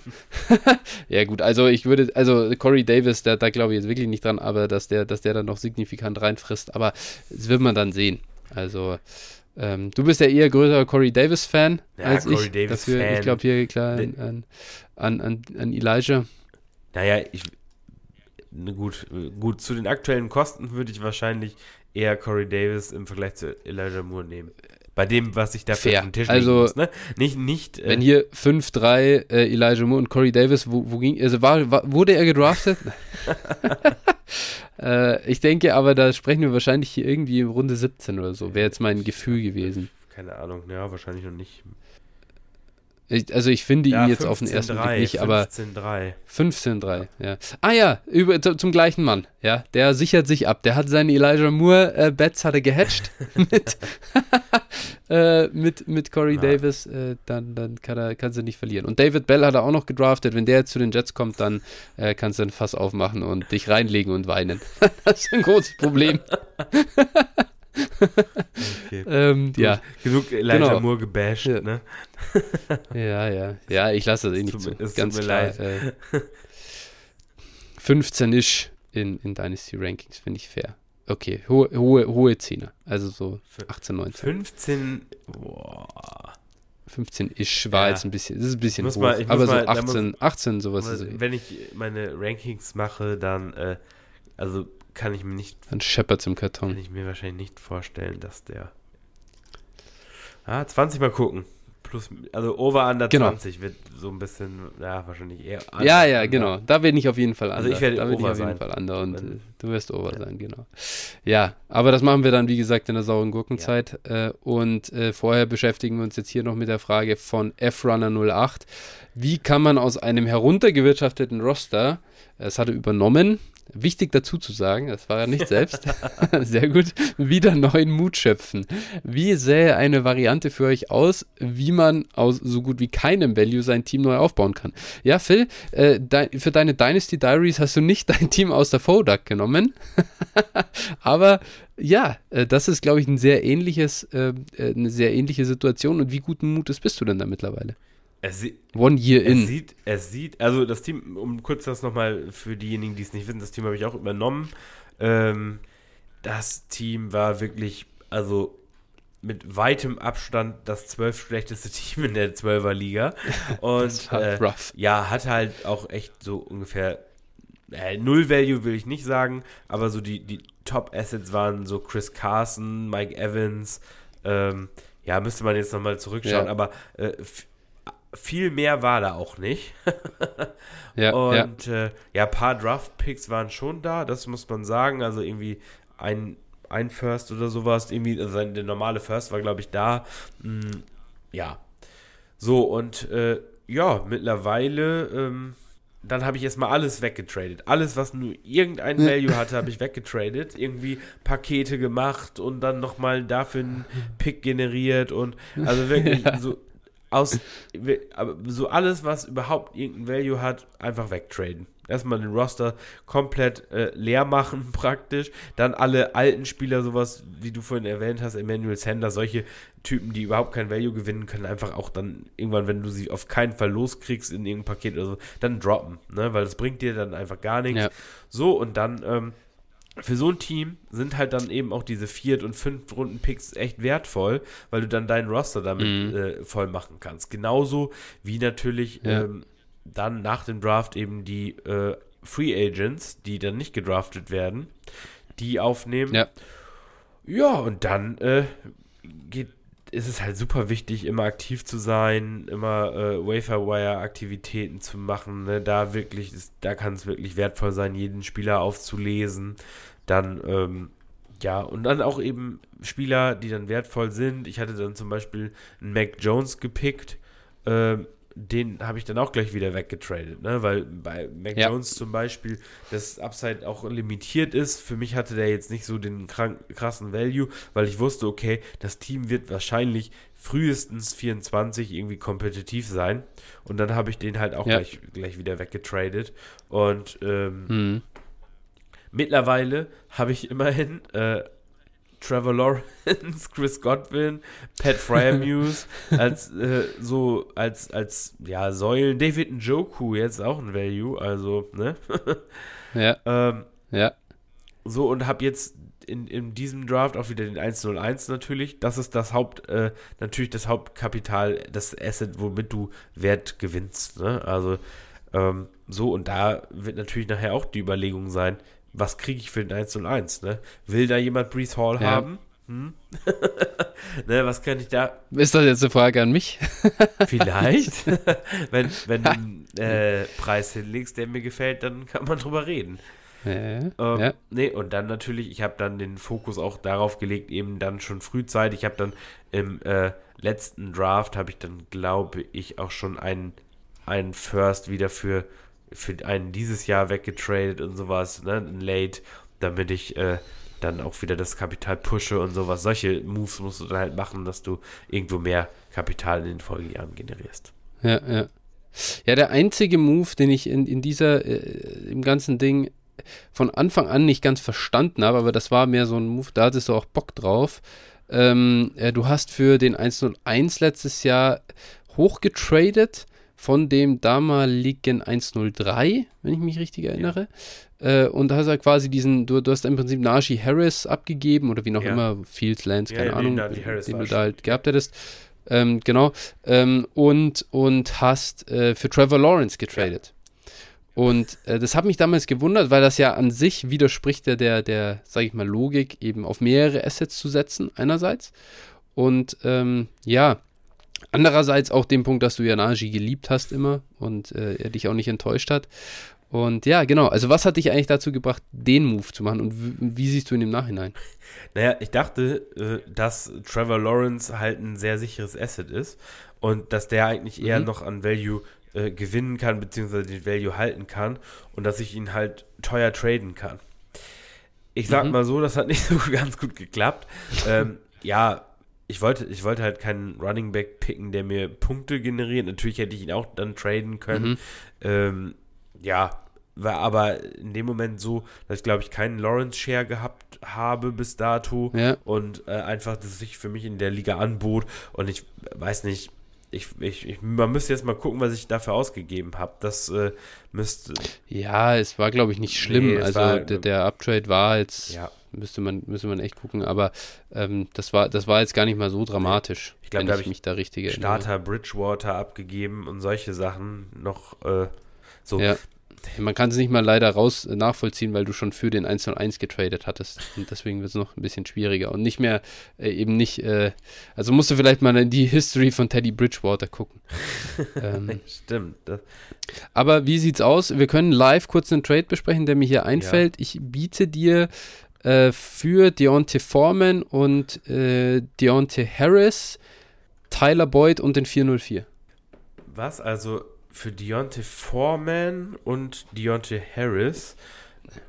Ja. Okay, bietest du mir Tyler Boyd und den 404? Ja. Jawohl. Also, letztlich ich sehe halt in Tyler Boyd jetzt irgendwie gar nichts. Aber Ja, aber es ist ein Third Value und du schreibst ja an beide einen Third ran. Und mehr kriegst du doch für die beiden Gurken auch nicht. Also, Eieiei. So, dann lass uns mal gucken. Ich muss, ich muss mir hier dein, dein Team mal kurz anschauen. Ähm, geht das Gefeilsche los. ja, natürlich geht das gefeilt. ich schicke das, ich, ich schick das Angebot gleich rüber. Das ist jetzt für eine Stunde gültig. ähm, auf der Brust, so sind sie hier. genau. Hey, du kriegst dann, du kriegst einen Viertrunden-Pick. Die sind dieses Jahr auch, nie, auch gut. So viel kann ich schon mal sagen. Ähm, ja, ja, ja, ja, ja, so gehen die Deals hier. Genau. Also, ja.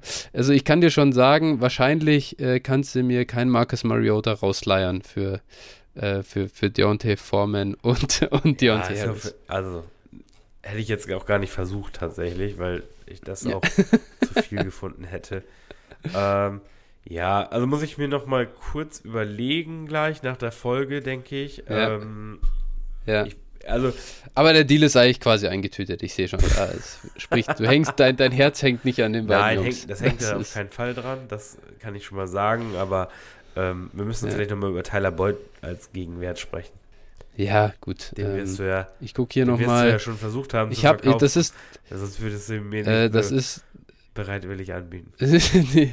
Ja, es ist, ist ein Spieler, den ich tatsächlich, äh, auf den ich auch keinen Bock habe. Ich, ja. Besonders trade-aktiv war ich in der Liga nicht die letzte Zeit, von dem her äh, ist das okay. Alternativ äh, kann man wahrscheinlich auch hier zum Beispiel über Corey Davis sprechen. Den habe ich da auch drin. Ich suche gerade hier Tyler Boyd, ob der signifikant nach äh, Corey Davis äh, ging im Startup. Ach so, Boy. Also ähm, ist, ist für mich, das ist auch irgendwo ja, ähnliche, auch, ähnliche Suppe genau, auf jeden Fall. Be beide Spieler, der eine ist jetzt schon irrelevant und der andere wird dann nach dem Draft irrelevant sein. ja, das sind, das sind halt Spieler, also ich glaube schon, dass du die aufgrund des Namens vielleicht noch weiterverkaufen kannst, jeweils für einen Drittrunden-Pick, aber äh, ja, das. Du wolltest ja auch zwei Drittrunden-Picks ja, aber haben. in, in, in Cash ich will keine, ich will keine Gutscheine. Ja, ja ich will ja selber mich nicht drum kümmern, ihn für den dritten Pick zu verkaufen. Ja. Deswegen will ich ihn ja dir verkaufen. Gut, lass uns da, lass uns da gleich nochmal drüber sprechen. Genau. Ähm, ja, ja, richtig. Machen wir dann im Off. Ja. Äh, Geht es weiter.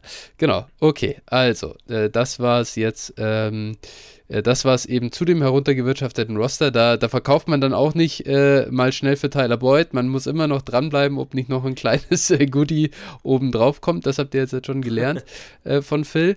Und äh, das nächst, die nächste Frage, und jetzt sind wir eigentlich weg von, äh, ganz weg vom Startup, ähm, die kommt von Heiko. Hi, wie geht man an die Evaluation der Spieler ran? Welche Metriken sind für euch wichtig? Hat zwar nichts mit dem Startup Draft zu tun, aber wäre trotzdem interessant. Äh, ja, erzähl du doch mal ein bisschen mehr dazu. Ich habe gerade viel geredet. Dann okay. kannst du zu ja, dem Thema ja. vielleicht ein bisschen ähm, mehr sagen. Ja, also Metriken, welche Metriken, worauf äh, gehe ich, wo, wonach gehe ich? Ähm, das unterscheidet sich natürlich je nach Position. Äh, äh wenn ich versuche, Quarterbacks zu evaluieren, dann, dann gucke ich mir an, wie werden die, also meine, bei vielen weiß man einfach, bei älteren äh, Semestern oder erfahrenen Spielern und Veteranen wissen wir, ob das gute Quarterbacks sind oder nicht.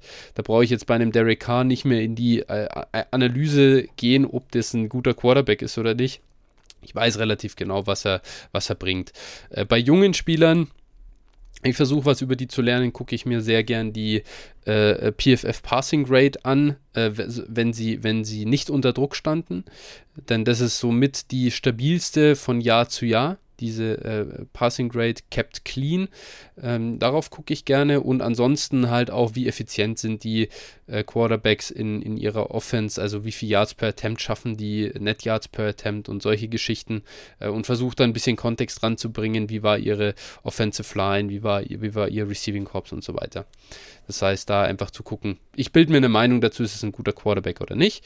Und dann on top natürlich gucken, Rush der Quarterback. Also immer versuchen, einen mobilen zu kriegen und ja, genau, eigentlich, ich glaube, das sind so die wichtigsten äh, Punkte bei Quarterbacks für mich und weiß nicht, ob du jetzt hierzu noch äh, was dazu bringen möchtest. Nö, also wir können, keine Ahnung, wenn ich vielleicht noch zu Running Backs oder sowas sagen soll. Running Backs ist genau. zum Beispiel ähm, äh, Volume immer, ne? Also die, die äh, Situation, in der er sich befindet, ne? Ist er alleine im Backfield, teilt er sich das Backfield, wie wird so, wie werden seine Touches eher aussehen? Ne? Dabei hast du ja schon vorhin gesagt, ist es eher wichtig, also da zu gucken, wie viele Targets wird er auch sehen, weil Targets in, in der Regel mehr mhm. Fantasy-Punkte bringen als einen Rush. Und äh, also mhm. ich möchte am Ende des Tages möchte ich möglichst viele Touches, wovon dann auch noch möglichst viele äh, Receptions, also beziehungsweise Targets sind eben. Ne? Ähm, mhm. So, das wäre für mich wichtig und natürlich, genau, ähm, in welcher Offense spielt er, bekommt er viele Scoring Opportunities, ähm, sowas ja. sind auch Punkte, die mich da auf jeden Fall interessieren. Wie thick ist er? ja, natürlich. Er muss Maße, ein gewisses Gewicht ja, bringen. Genau. Also. Aber da, da kommen wir ja nächste Woche, also da kommen wir in ja, unserer Running Back Folge dann eh wieder drauf. Das generell, äh, wenn wir, äh, wenn wenn es um Spieleevaluation geht, was alles das, was ich eigentlich für Rookies versuche zu machen, das mache ich in, in, in ähnlicher Form dann auch immer für die NFL-Spieler.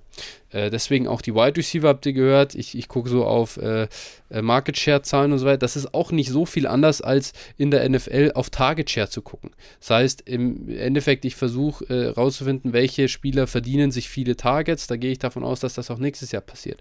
Und ich versuche eben nicht die Total PPR Points aus dem letzten Jahr äh, zu chasen. Äh, das ist mir eigentlich egal. Im Prinzip, wie viele Touchdowns hat er letztes Jahr gemacht.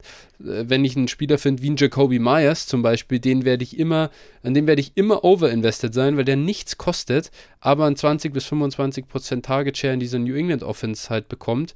Und er ist, glaube ich, besser, als er gemacht wird. Und der wirklich, wie gesagt, 13. Runde, 14. Runde Startup.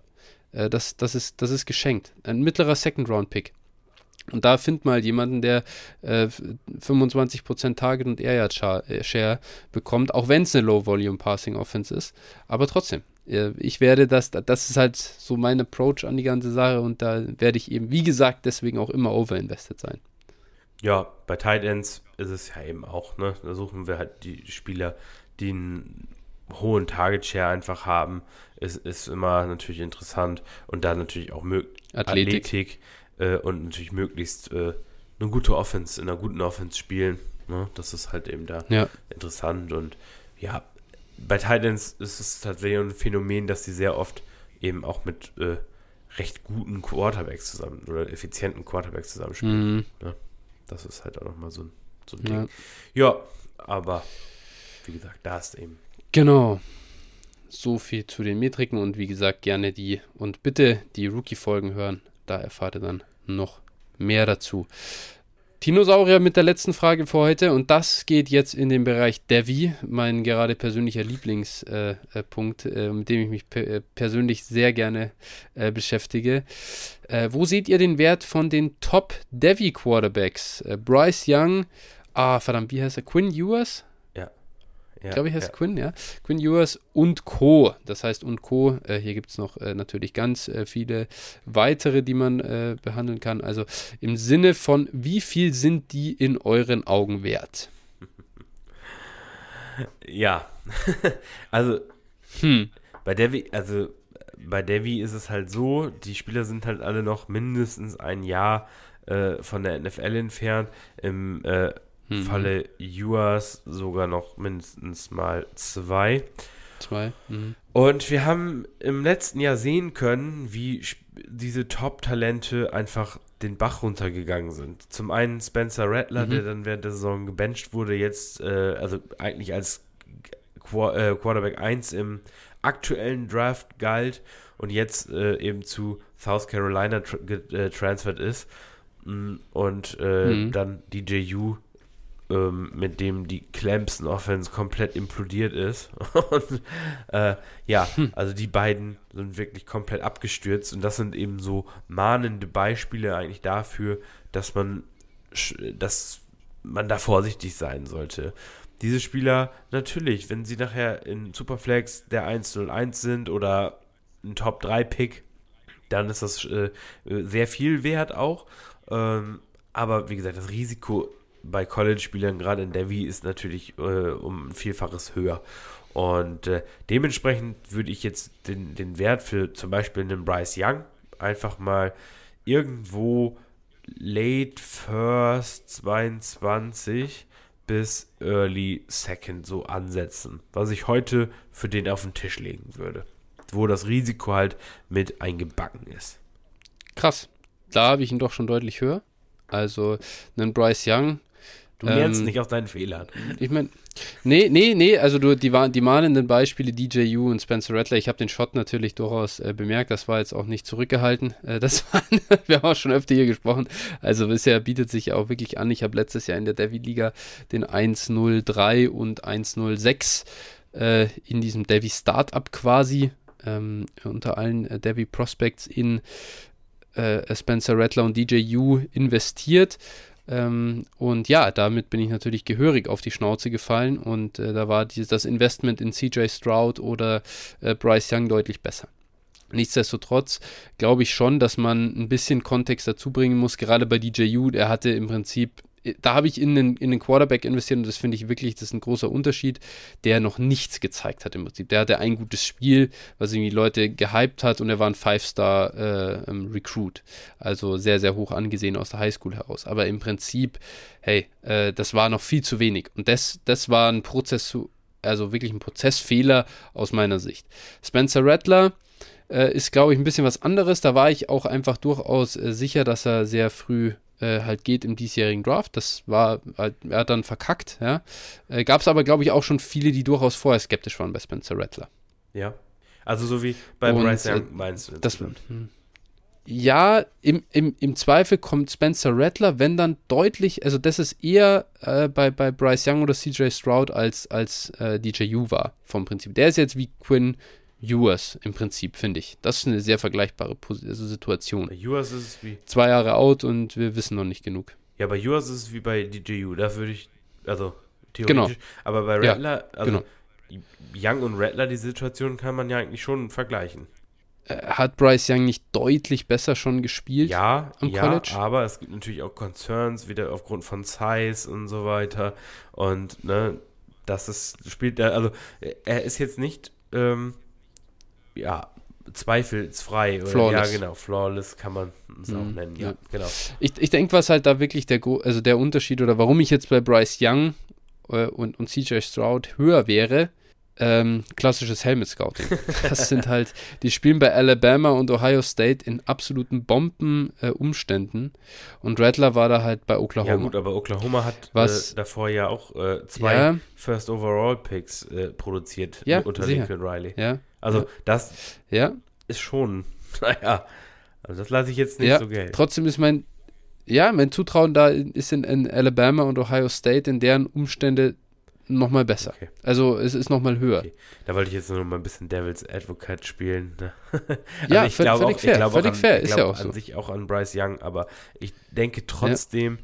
dass wir äh, dass uns das eine gute Lehre war mit diesen Spielern. Also das ist jetzt ja nicht ja. so, nur weil ja. du sie gepickt hast, aber also jeder andere hätte sie auch in mhm. der Range gepickt. Wahrscheinlich. Oder die meisten ja, ja, anderen. Ja, also, so. also äh, ne, das ist halt eben, eben der Punkt und ähm, es war uns einfach nur mal wieder ein Fingerzeig, dass gerade in Devi zum mhm. Beispiel man vielleicht besser auf äh, einen Running Back schaut oder auch auf einen Receiver, also die sich jeweils schon ja, einigermaßen bewiesen mhm. haben, dass das eigentlich ein ja.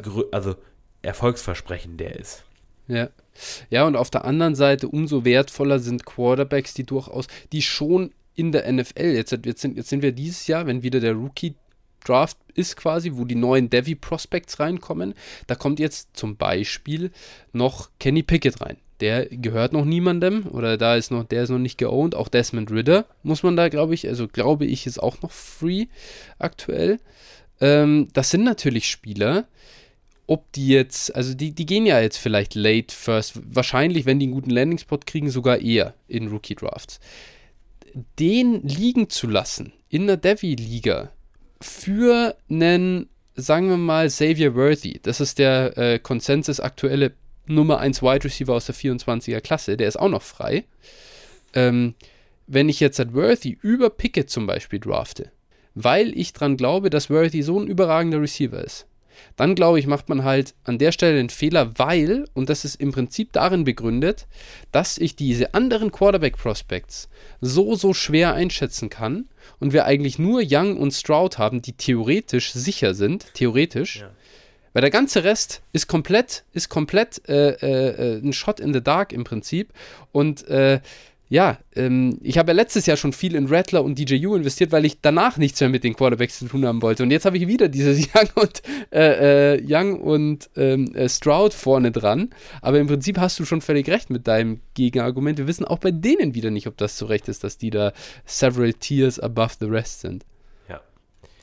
Und äh, ja, das erleben wir im Prinzip ja gefühlt auch jedes Jahr, ne? Dass äh, wir ja. vorher spekulieren ein Jahr im Voraus, wer so die Top-Quarterbacks sind. Und äh, dann, ja, ja. ich sag mal, selbst wenn sie es wenn sie's durchhalten, ne, so Suck for mhm. Sam oder Tank for Tour, ne, was für Quarterbacks sind das nachher, die dann wirklich auch in der NFL spielen? Also von einem Jahr äh, raus bis hin, ich sag mal so zwei Jahre, drei Jahre in die Karriere hinein, dieser Stretch, wie viel ist da wirklich von äh, ja, ja Nummer 1 Quarterback im College zu wirklich einem soliden NFL-Quarterback schaffen, der, die Zahl ist echt ja. gering, ne? Das ist echt, also ja. so ein Spieler, und ich glaube, das habe ich gerade auch ein bisschen falsch ausgedrückt. Ich glaube, deswegen hast du so ein bisschen auch schockiert, also auch, also nicht in einem in der Devi-Liga, der 1,12 ist ja wesentlich, oder ist ja noch weniger wert als ja, ja, normal. Ja, ja, ich meinte ja, jetzt ja. so den, nee, den nee, Gegenwert eines 1,12 in einer normalen Liga. So, das meinte ich damit, ne? Das weiß ich okay, schon. Okay. Na, na das habe ich, hab ich schon verstanden. Okay. Aber ich sag mal so, du würdest halt jetzt im Moment sagen, du gibst George Pickens ab, für Bryce Young aber nicht mehr. Ja, ja, gut, vielleicht ein bisschen, ich vielleicht noch drauf packen. Weißt du, das ist halt so, und da denke ich, okay, ich glaube, wenn ich das jetzt so ein Startup-Ding machen würde, ich wäre da bereiter dafür, ihn höher zu nehmen. Ich würde so mehr mich in Runde, wenn jetzt Pickens vielleicht Runde 8 geht im Moment oder so ein 1-12 in Runde 8 geht, ich würde so Richtung Runde 6 schon hingehen, um da, also locker. Ja. Wahrscheinlich, ich würde auch Runde 5 sagen, gehen, das, wenn ich ehrlich bin. Da wirst bin. du ihn halt auch, in Runde 6 wirst du ihn wahrscheinlich auch nicht mehr bekommen, glaube ich. Schon nee, genau. Aber so ein Fünftrunden-Ding und da bist du dann halt eher nicht mehr bei einem 1-12, sondern äh, welcher Receiver ging hier um den Ding? Da ging hier Traylon Burks oder so. Also ich glaube so, weil, weil man halt weiß, wenn der das durchhält dieses Jahr, dann geht der halt nächstes Jahr im Startup in Runde 2. Ah. Und, und das ist halt das Upside. Das und jetzt, ja, genau, ist auch absolut richtig. Aber jetzt mal andersrum gefragt, würdest du es jetzt, wenn du jetzt einen Bryce Young im Roster hast, in so einer Devil-Liga, ja. Würdest du ihn, würdest du jetzt sagen, okay, ich aufgrund dieser Erfahrung, die ich jetzt gemacht habe, ich würde jetzt zum Beispiel ja. eher äh, einen Bryce Young wegtraden und mir dafür, ähm, jetzt überlege ich gerade mal, äh, wen kann man denn dafür so bekommen? Vergleichbaren Quarterback irgendwie. Ja, vielleicht so ein, so ein Kenny Pickett oder sowas oder sagen wir mal Kirk Cousins oder äh, solche Konsorten. Einen von denen. Also es kommt, nehmen. ja, kommt natürlich drauf, drauf an, wenn du, wenn, ich finde jetzt ein Kirk Cousins ergibt keinen Sinn, wenn du nicht gewinnen kannst in der Liga. Ja. Dann ist das, dann ist das useless. Aber wenn du jetzt halt sagst, also, also wenn ich gewinnen kann, theoretisch, und es bietet mir jemand jetzt an, eben äh, einen, einen Derek Carr für, äh, für Bryce Young, dann würde ich das, glaube ich, dann würde ich es machen. Ja, gut. Dann würde ich, glaube ich, dann würde ich es machen. So, also, aber da muss ich wirklich auch äh, da, damit rechnen, dass ich Contender bin. Ja. So. Oder halt, ja, Aaron Rodgers vielleicht, keine Ahnung. Kommt darauf an, immer, was der dann in der einzelnen spezifischen Liga mit seinem Alter wert ist. Auf der anderen Seite, ähm, äh, wenn ich, wenn ich jetzt halt, wenn ich jetzt halt eben im Rebuild bin oder noch ein bisschen brauche, also einen, einen schon rausgekommenen Quarterback mit Landing Spot, mit First Round Draft Kapital, wie Sam Howell, Kenny Pickett, Desmond Ritter, Matt Corral, die würde ich auf jeden Fall überlegen. Ja, okay. Ich würde wirklich überlegen. Ja. Wenn, vor allem, dann kannst du dir halt auch aussuchen, ne, welcher Landing-Spot. Also so, das hast du ja. schon mal, die, diese Gewissheit hast du schon mal, die kannst du dir halt selber aussuchen. Ja. Ja, okay. Und würdest du, andere Frage nochmal, auch nochmal zu, zum David-Thema, würdest du einen Bryce Young zum Beispiel gegen einen äh, Running Back aus der 23er Klasse. Sagen wir mal einen Zach Evans, ne, jetzt nee, wir wollen jetzt nicht das Top-Tier-Talent nehmen, aber mhm, jetzt einen mhm. Zach Evans einfach mal, der ja auch in, in einer ähnlichen Range wahrscheinlich ja. gehen wird in Drafts. Mal gucken, ja. da bis dahin passiert auch noch einiges. Aber würdest du da so vom, vom Risiko sagen, okay, ich gehe eher zum, zu dem Running Back, der vielleicht mhm, zwei, drei mhm. Spots später geht äh, im, im 23er mhm. Draft, also was jetzt äh, Dynasty Rookie Drafts betrifft? Oder sagst du, nein, ich gehe das Risiko, wenn Young jetzt der 101 im, im Rookie äh, Draft, also NFL ist, mhm. dann äh, habe ich auch mhm. einen Top 3 Pick. Äh, ich, würde, ich würde schon, ich würde äh, stark äh, in Erwägung ziehen, ihn, ihn, abzugeben. Und ich würde halt aber schon natürlich versuchen, noch ein, noch ein zusätzliches Asset zu bekommen. Also ich würde halt zum Beispiel sagen, hey, guck mal, entweder du hast jetzt noch einen, äh, du hast schon einen attraktiven Freshman vielleicht, der schon ein bisschen was gezeigt hat, äh, den du mir mit drauflegst. Ja der jetzt dann in sein zweites Jahr geht und so, damit ich ein weiteres Asset habe für die Zukunft. Oder halt vielleicht so einen depleted, depleted äh, äh, Second Round Pick äh, aus dem nächsten Debbie Draft zum Beispiel. Oder vielleicht ein Third Round Pick, je nachdem, was der halt dann. Aber da sind wir ja wirklich in einer Region unterwegs, da wird es dann schon auch dünn. Ja, ja. Also dann nimmst du dann schon auch wieder den nächsten Freshman ja. eigentlich. Nee, ne? gut, aber das wäre, also ich glaube schon, dass das auch ein Trade ist, den man gegebenenfalls dann machen könnte. Ja. Also probieren, eher probieren, diese Rookies, wenn sie diesen Hype haben, wie ein Bryce Young, äh, dann zu traden. Ja. Es hat sehr viel Downside, gerade bei Quarterbacks. Und ich habe es gelernt. Äh, ja, das, äh, äh ich habe es erfahren, schmerzlich. Ja, ich sag mal, wenn man jetzt überlegt, äh, hätte man wahrscheinlich lieber einen Brees Hall gehabt als einen, einen von den beiden. Also sehr sicher. Ja, Gott sei Dank habe ich den auch ah, gedraftet. Ja. Gott sei Dank habe ich den auch gedraftet. Ja, gut, aber jetzt im, im Vakuum, ne? Wenn man dann ja, natürlich, so natürlich. Also das ist ja gar keine Frage, glaube ich. Also ach so, ach so, Bryce Young und du redest jetzt von Young und Stroud. Sorry, jetzt dachte ich auf einmal, du redest wieder von Rattler und äh, Nee, nee, und, doch, und doch, doch. Also doch, also ich, auch von denen. Also, ich habe jetzt von denen, aber natürlich zu dem Zeitpunkt, ne? Und da, also einfach nochmal, um zu sagen, ja, okay. ja. Ja, und ich hatte Rattler und, und Hall damals genau even im ja. Prinzip. Und das halt nur, weil ich, weil ich bei, bei Rattler mir viel zu sicher ja. war. Ja, gut, aber das ist halt dann die, die Learning Experience, die wir alle mal Lesson haben. Lesson learned, Alter. Oh ja. ja, oh ja. Perfekt. College Quarterbacks, it's, das ist einfach ein, ein different ja, Es ist jedes Jahr die gleiche, es ist jedes Jahr das gleiche, wirklich, sag es dir. Unfassbar. Ja. genau. Perfekt. Ja, nice. Noch einen kleinen Devi-Ausflug. Äh, kurze Folge. Wunderbar. äh, an der Stelle wünsche ich dir jetzt halt einfach noch einen schönen Abend. So. Und ja, wir hören uns dann am ja, Mittwoch wieder. Gut, ciao.